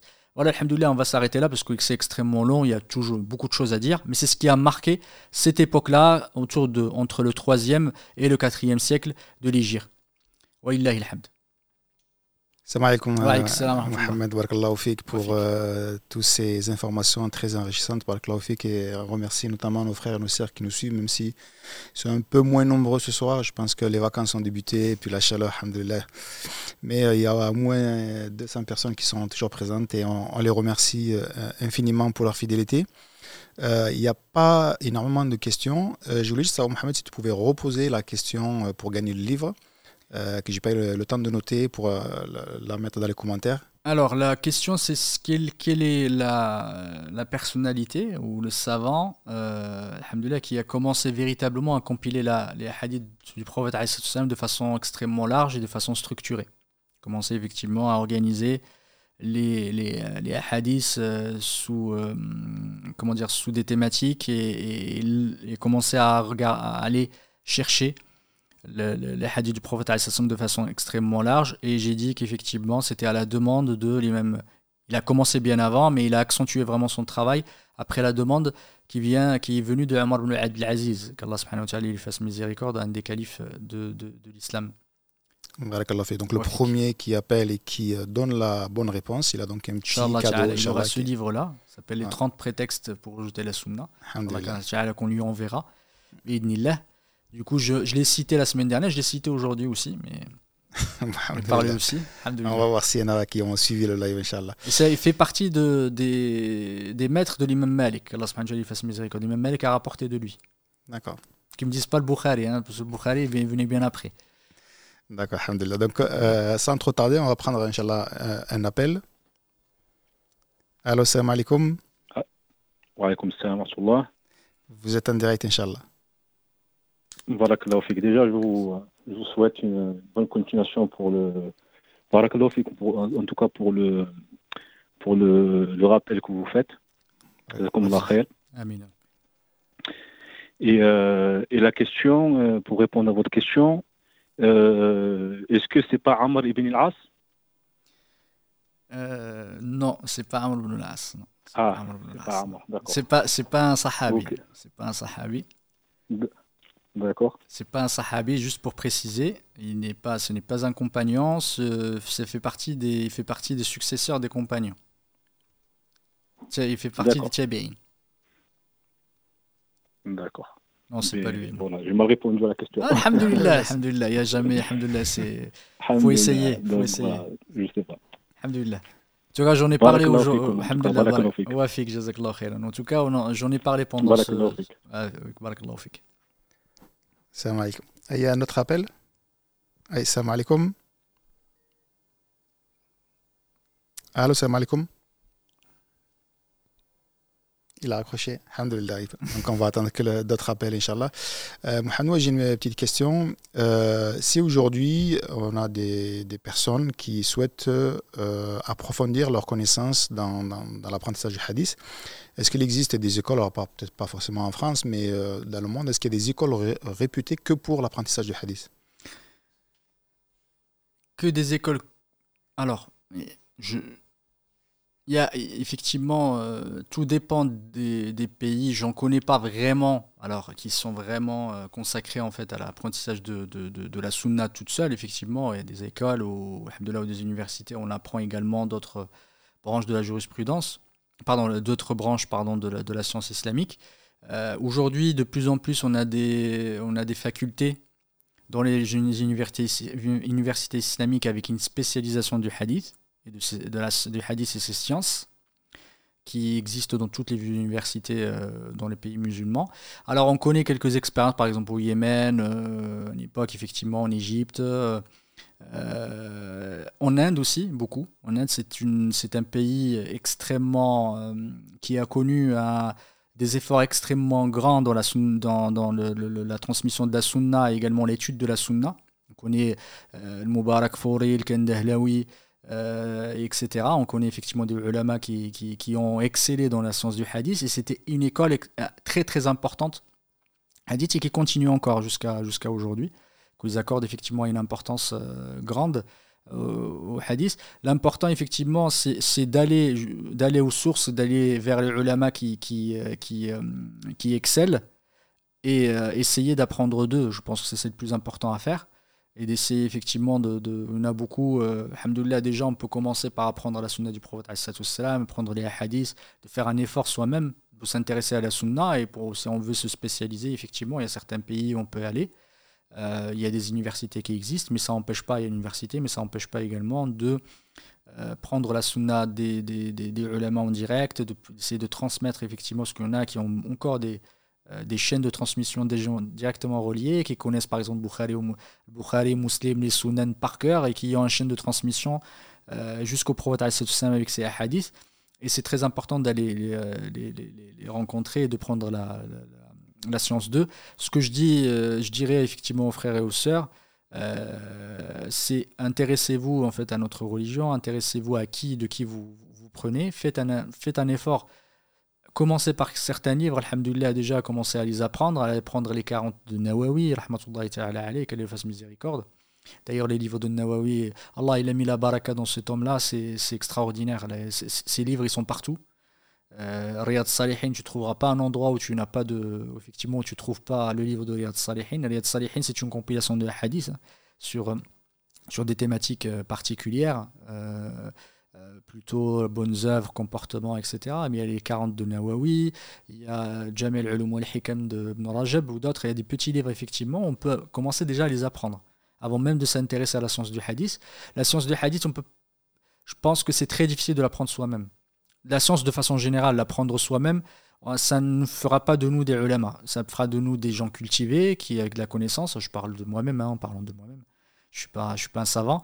Euh, obligatoirement, pour apprendre la science, il faut l'apprendre des, des ulama. Il faut s'asseoir, il faut, euh, faut s'asseoir par terre devant les ulama, effectivement, leur poser la question, parce que c'est eux qui vont te faciliter la compréhension, c'est eux qui vont te, te, te, te, guider dans ce chemin en fait, de l'apprentissage de la science et qui vont être capables de te corriger, de, de, de, de faciliter certains éléments importants. Et celui, effectivement, que dans le, le, seulement le livre, euh, le ulama disent qu'effectivement ce ne sera, jamais un, ce sera jamais un savant complet, ce ne sera jamais un savant du point de vue des ulama, parce que c'est important cette transmission orale.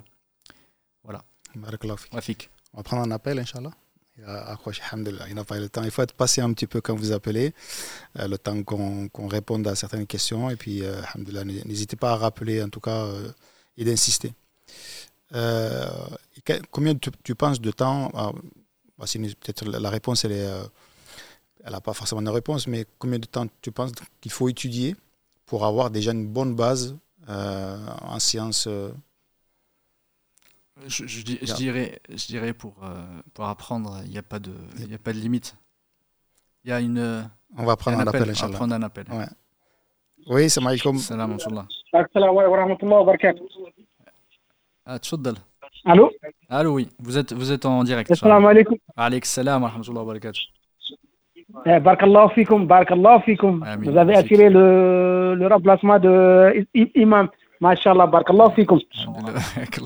On essaye. ouais, malheureusement, la semaine dernière, je n'ai pas pu assister au cours, je travaillais. Mais je crois, j'ai voulu dire Abu Huraya, mais il m'a dit que c'est pas un frère Mohamed m'a euh, tu voulais dire Abu Huraira, c'est ça? Comme la réponse? Exact, ouais. Ah ouais. non, non, c'est pas, pas Abu Huraira. Mais non, je, je, voulais Abu Huraira, après, Mohamed a dit que c'est pas un, c'est pas un sahibi. C'est ah, pas un oui, sahib, donc euh, c'est moi.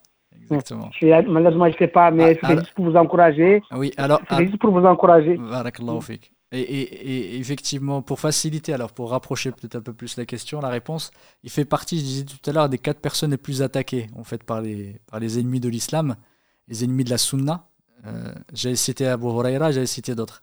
Alayk salam wa rahmatullah.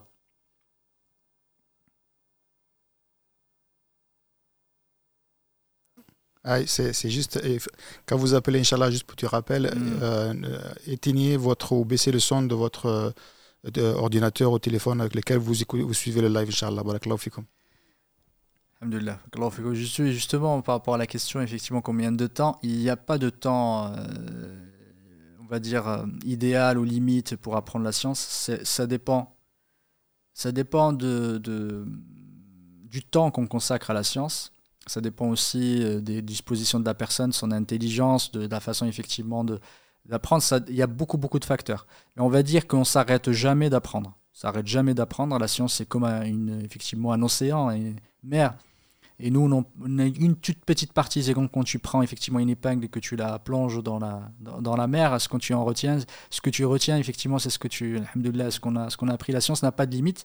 Et les ulama, ils ont continué, ils ont fini toute leur vie dans l'apprentissage de la science, ils ont continué jusqu'à leur mort. On est des éternels étudiants. En et éternels étudiants. Et éternels étudiants. Et, et en parlant de le, Mousnad de l'imam Ahmed tout à l'heure, euh, une des personnes qui a consacré, alors il y en a beaucoup qui ont consacré du temps en fait, à l'étude du livre de Mousnad, et parmi eux, c'est Ibn Kathir, le qui est très connu, qui a écrit euh, Tafsir. Tafsir Ibn Kathir, qui, qui est connu, c'est un des élèves d'Imam Ibn Taymiyyah, fait partie de, des grands ulama du hadith. Il a consacré beaucoup de temps à, Mousnad pour faire ce qu'on appelle une, une compilation en ajoutant au livre de l'imam Ahmed, d'autres, d'autres, les autres livres, les livres de Sunan, Muntaqab al et d'autres livres, il y a passé des années et des années, des nuits entières, il disait qu'effectivement, il n'a pas pu terminer, parce qu'il est mort avant, avant. Il disait, il passait des nuits sous une lampe extrêmement faible, effectivement, jusqu'à ce que ça, ça, ça lui a causé la cécité.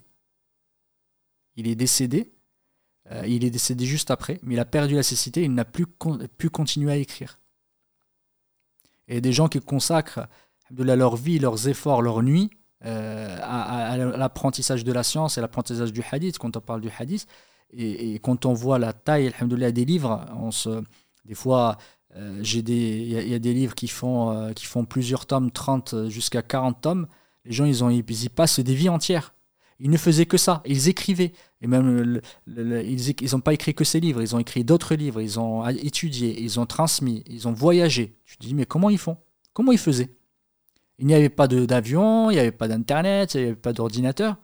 Ils passaient leur vie parfois à voyager, à voyager à pied. Ils voyageaient, ils n'avaient parfois on racontait certains ulama, très très peu de nourriture. Quand ils se déplaçaient, ils avaient du pain, du pain sec.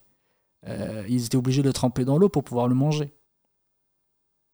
Pouvoir le manger. Et il n'arrêtait pas. L'imam Bukhari, il a fait, il a fait, il a fait le tour de, de tous les pays. Il a fait Bagdad, il a fait la Mecque, il, est parti jusqu'au Cham, en Égypte. Il a fait tous les pays.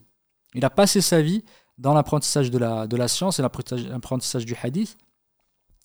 Et il y a beaucoup, alhamdoulilah, des, des ulama qui sont venus après, qui ont suivi effectivement cette, cette, démarche et qui ont suivi cette tradition-là d'aller prendre la science et apprendre la science, et ça ne s'arrête jamais d'apprendre. Et je pense pas, je peux pas dire qu'effectivement, il y a un moment, il faut commencer. Il faut commencer, il ne faut jamais désespérer, il faut continuer, parce que la question du temps, et euh, Imam Abu Rudda, euh, qu'Allah subhanahu wa fasse miséricorde, Abdel Fattah Abu il a écrit un livre qui s'appelle Qimatu Zamani Inda al-Ulama la valeur du temps chez les ulama. Et on n'a pas la même valeur du temps chez eux que chez nous.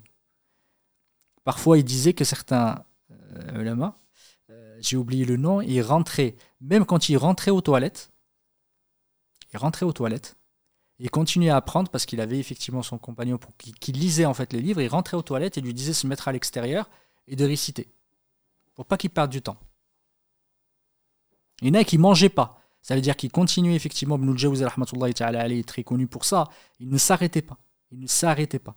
Pour eux, le temps, ça a une valeur plus que l'argent. Plus que l'argent. Ce qui les empêchait d'apprendre la science, c'est les prières. Ils allaient prier et après ça, ils faisaient que soit apprendre, soit apprendre aux gens, soit apprendre eux-mêmes.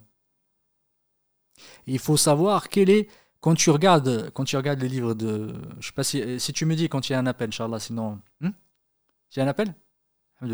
Alhamdulillah. Après, on continuera après, Inch'Allah. Allô, salam alaikum. Salam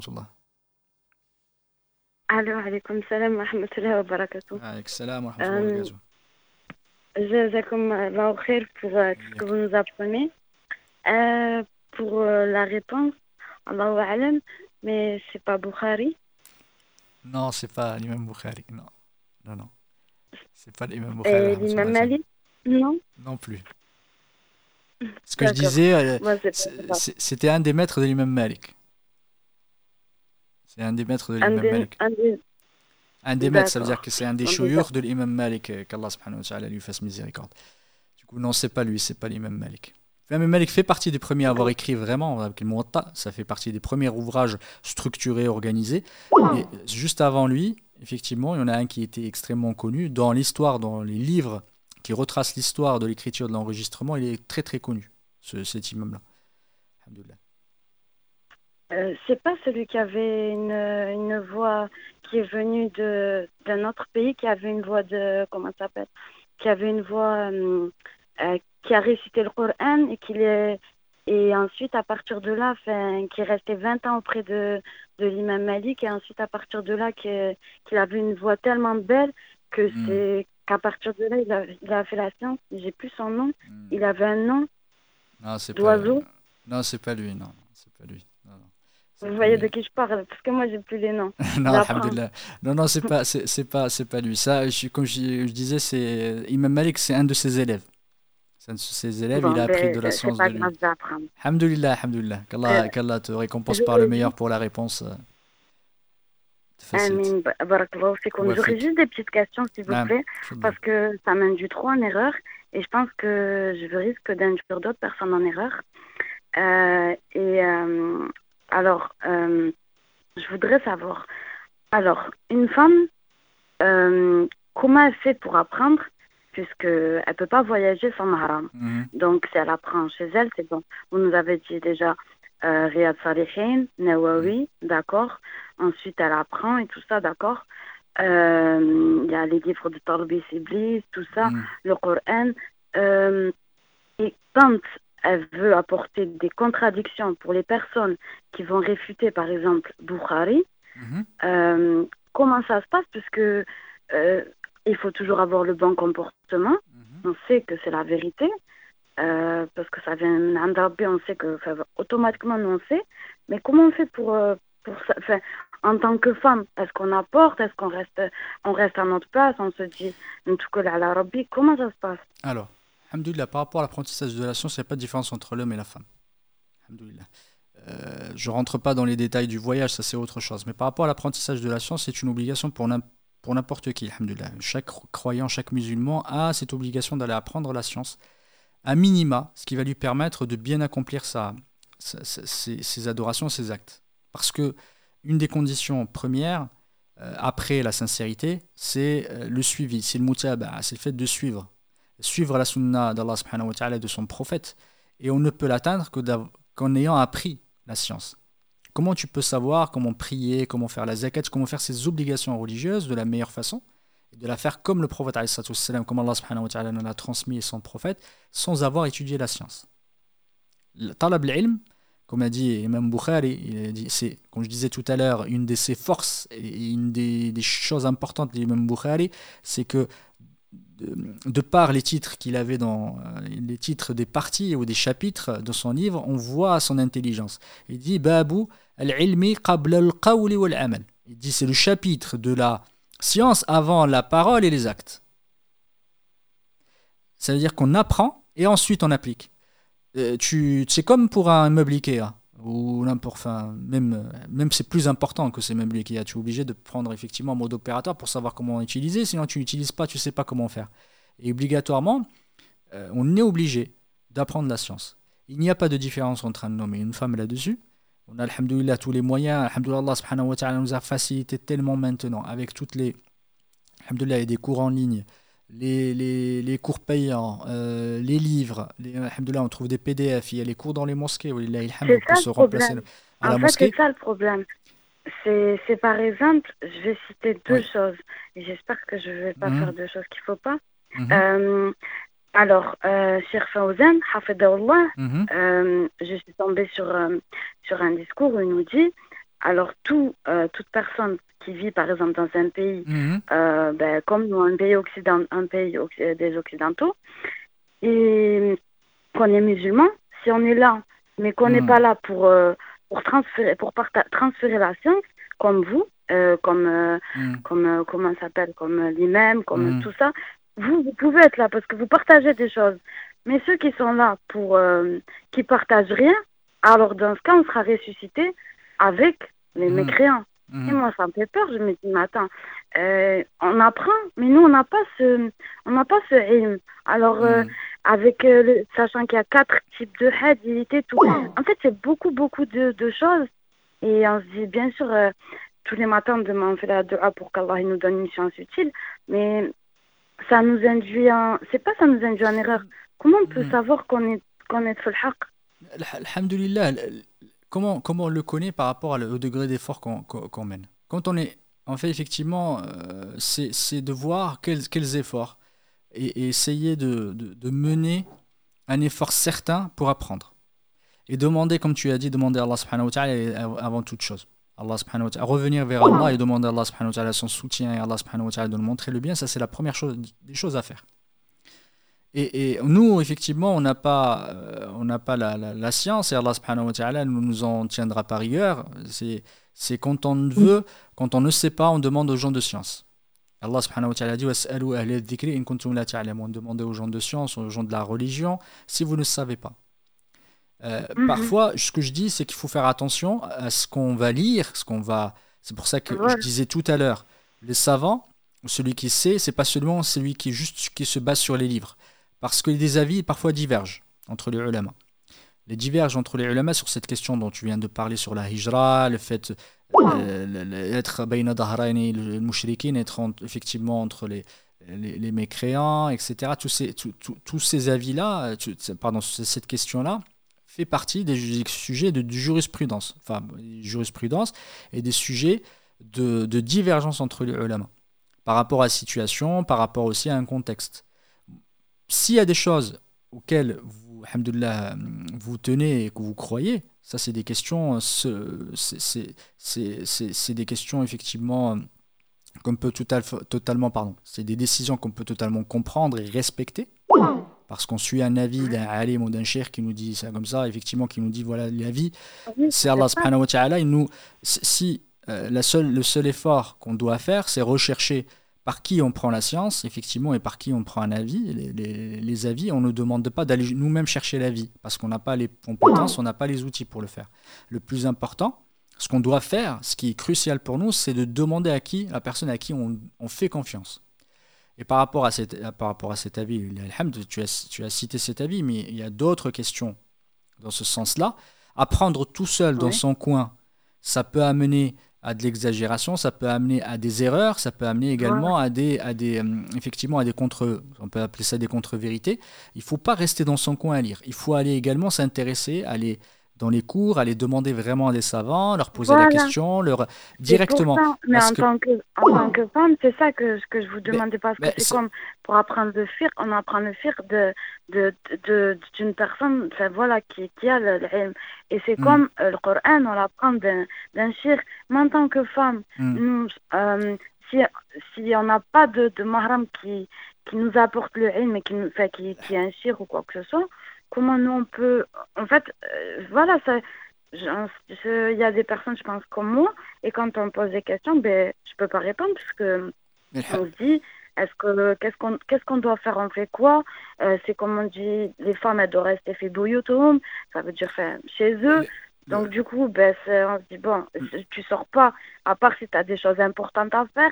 Et toutes ces questions, en fait, ben, ça devient, on se dit, est-ce que c'est chétan Non, non, le, le, prophète, allez, salam, consacré une journée aux, époux et aux femmes. Hein, dans, dans, sa mosquée pour leur apprendre la science. La femme n'a pas, effectivement, c'est pas une question de rester chez elle. Le fait d'aller apprendre la science et prendre la science, c'est pas pardon, apprendre la science, c'est aussi quelque chose qui est, qui est admis pour les femmes.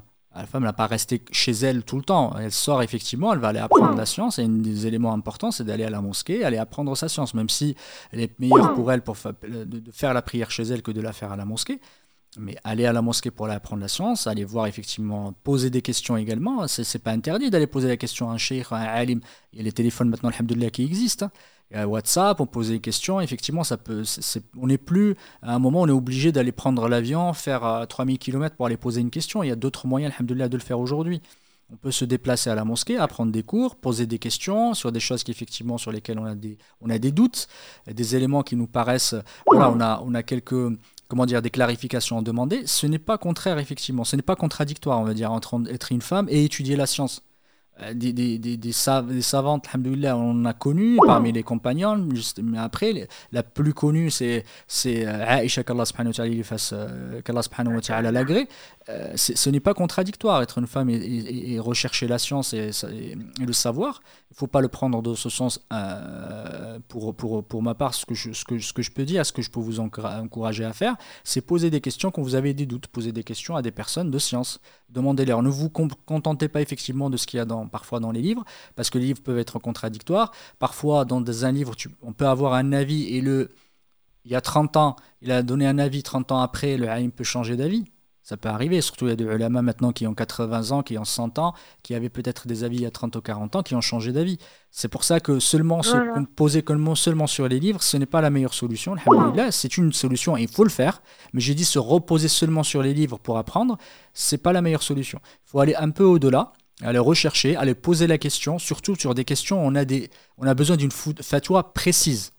Une fatwa précise sur une question bien précise, euh, sur un contexte bien précis. On ne peut pas se baser sur ce qui est parfois écrit dans les livres, surtout que maintenant, le contexte a changé, euh, les règles ont changé, on n'est plus... Euh, voilà, il y a des contraintes beaucoup plus importantes et, il, faut, il faut en prendre compte. Et le alim, celui qui va faire la fatwa, va prendre en compte de, cette situation-là pour vous donner une fatwa précise pour vous. Même Ibn Abbas et d'autres ulama, parfois, ils, ils faisaient des fatwas qui étaient différentes l'un ou l'autre. Ibn Abbas, parfois, il disait qu'effectivement, il y en a qui est rentré, qui lui avait posé la question, il lui a dit euh, une question, il a dit qu'il il avait vu dans son regard quelque chose de belliqueux, du coup, il n'avait pas fait la même fatwa que l'autre. Parce qu'il avait vu qu'en que lui faisant cette, cette fatwa, peut-être que ça a été le contraire. C'est ça. Exactement. Parce qu'en fait, l'autre, il avait l'intention de faire le péché. Exactement. n'avait pas l'intention. Exactement. Exactement. Mais c'est comme ça que, que, que se, comporte. Quand on se retrouve dans un pays musulman, c'est pas pareil quand on se retrouve en Europe, quand on se trouve. C'est pas, c'est pas la même chose. Et du coup, la fatwa, ce n'est pas que c'est la religion qui va s'adapter, surtout la fatwa, ça, selon la situation de la personne, va avoir une fatwa différente. Mais ça ne change pas la règle. Hein. C'est juste qu'il y, a une question de darura, d'absolue nécessité. Il y a des choses qui rentrent en compte dans une fatwa. Voilà.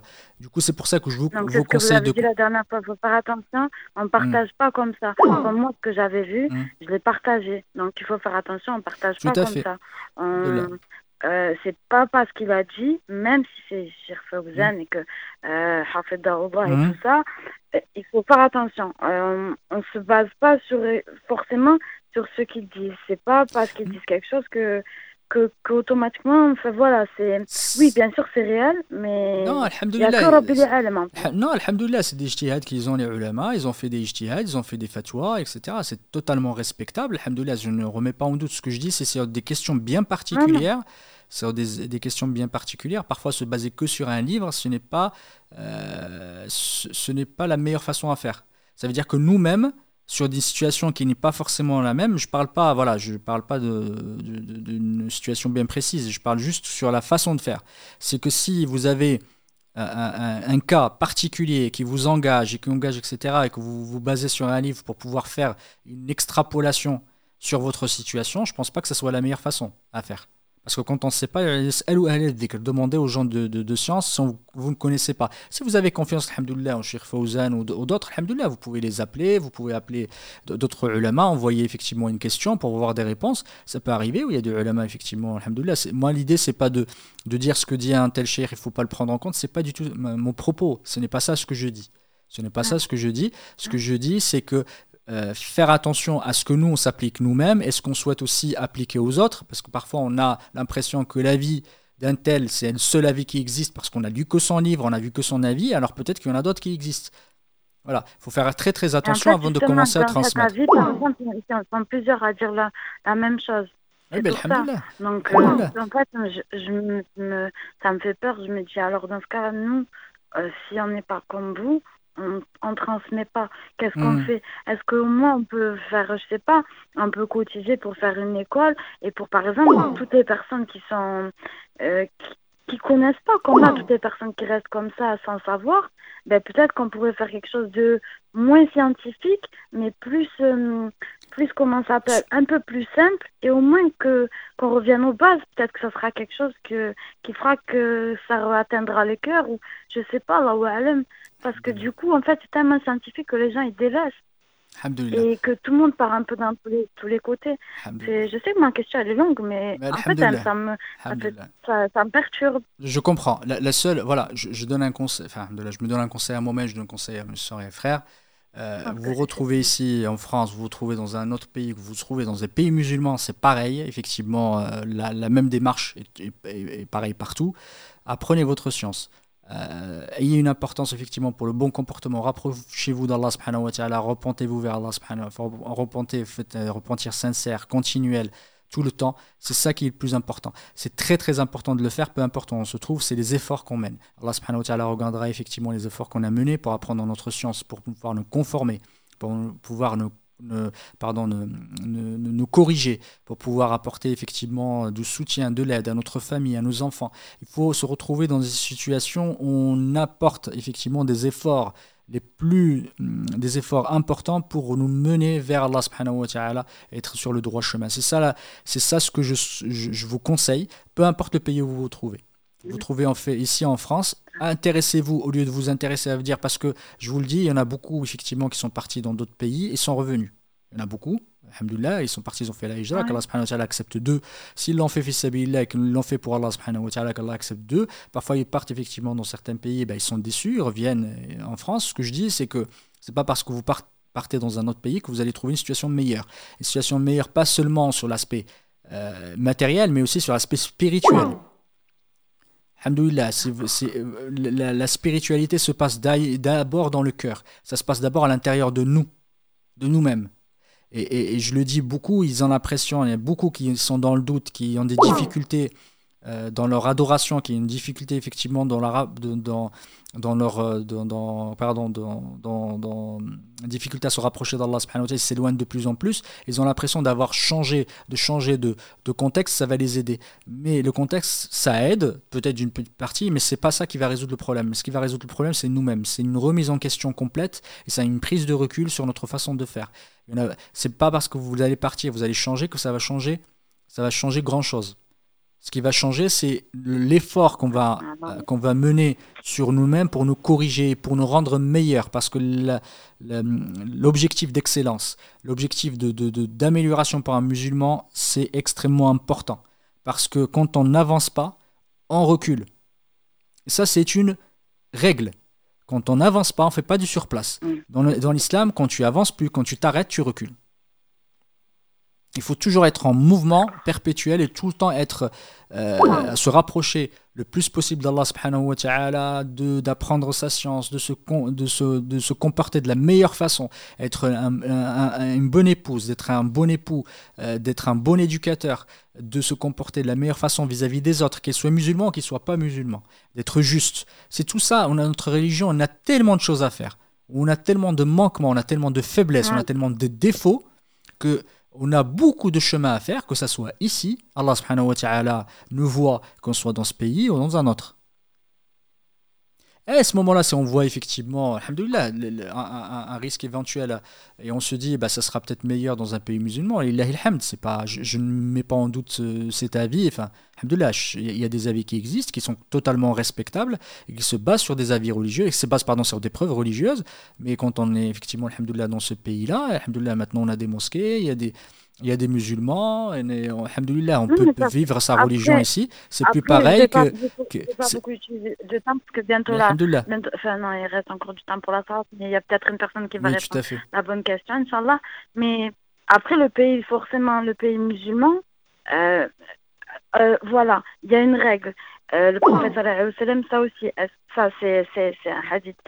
on ne, même si un gouverneur il est injuste, on ne fait pas de débat. On ne débat pas, on obéit. Donc ça veut dire que ça, ça aussi c'est du haq. Donc ça veut dire quand on nous dit des choses, on doit se taire, toujours se taire. On ne parle pas de, du, gouverne, du gouverneur en question, on ne parle pas du pays en question. On se tait et on suit ces, ces hmm. en question, même parce qu'ils suivent, ils savent. La question est un peu plus complexe que ça. Euh, mais alhamdoulilah, les, les faits de voilà de ne pas être dans le... oui mais, mais, voilà basé enfin revenez à ce que je vous ai dit tout à l'heure. Intéressez-vous un peu plus à votre religion. Demandez à Allah subhanahu wa ta'ala de vous faciliter. C'est ça le plus important. Revenez vers Allah faites des du'as parce qu'on ne peut pas on ne peut rien faire sans Allah subhanahu wa ta'ala si Allah subhanahu wa ta'ala ne nous le permet pas. Et la sincérité est extrêmement forte et pardon extrêmement importante euh, dans nos paroles et dans nos actes. Quand on fait quelque chose, on le fait pour Allah subhanahu wa ta'ala, pour lui, par lui. Et grâce à lui, c'est extrêmement important. Tout ce qu'on mène, on ne le fait pas pour un tel ou un tel, on le fait pour Allah subhanahu wa ta'ala. Du coup, gardez ça à l'esprit. Inch'Allah ta'ala, continuez à apprendre votre science, continuez à être, voilà, à, cheminer et vous rapprocher d'Allah subhanahu wa ta'ala. Euh, c'est le conseil que je pourrais, je pourrais vous donner et que je me donne à moi-même et aux, à nos soeurs et nos frères. Barakallahu fikum, en tout cas qu'Allah te facilite. T'amènes bien là où il est. Et continue à faire de temps en temps de, que ça soit vous qui prenne la parole, c'est bien. Euh, parce que chacun, en fait, il a des avis différents, donc c'est bien, en fait. Euh, continuer et qu'Allah, il accepte le, le de notre imam. Amin, et, euh, et barakwa aussi à, Mohamed et à toute l'équipe et qu'Allah, il vous facilite. Amin. Rabbi Atelkum Jannat aussi. Amin, ya Rabbi. Merci beaucoup pour toutes les réponses et désolé pour le temps, pour le temps passé. Barakallah, Wafik. Salam alaikum. On va prendre un dernier appel, Inch'Allah. Inch'Allah. Un dernier appel, Karim? ألو السلام عليكم.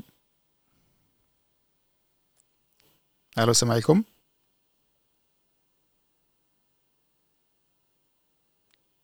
ساكروشي الحمد لله. الحمد لله محمد جبت لا تيرميني ان شاء الله ان شاء الله باغيتي لا بارك الله فيكم سبحانك اللهم وبحمدك اشهد ان لا اله الا انت استغفرك واتوب اليك سبحان ربك رب العزه عما يصفون وسلام على المرسلين والحمد لله رب العالمين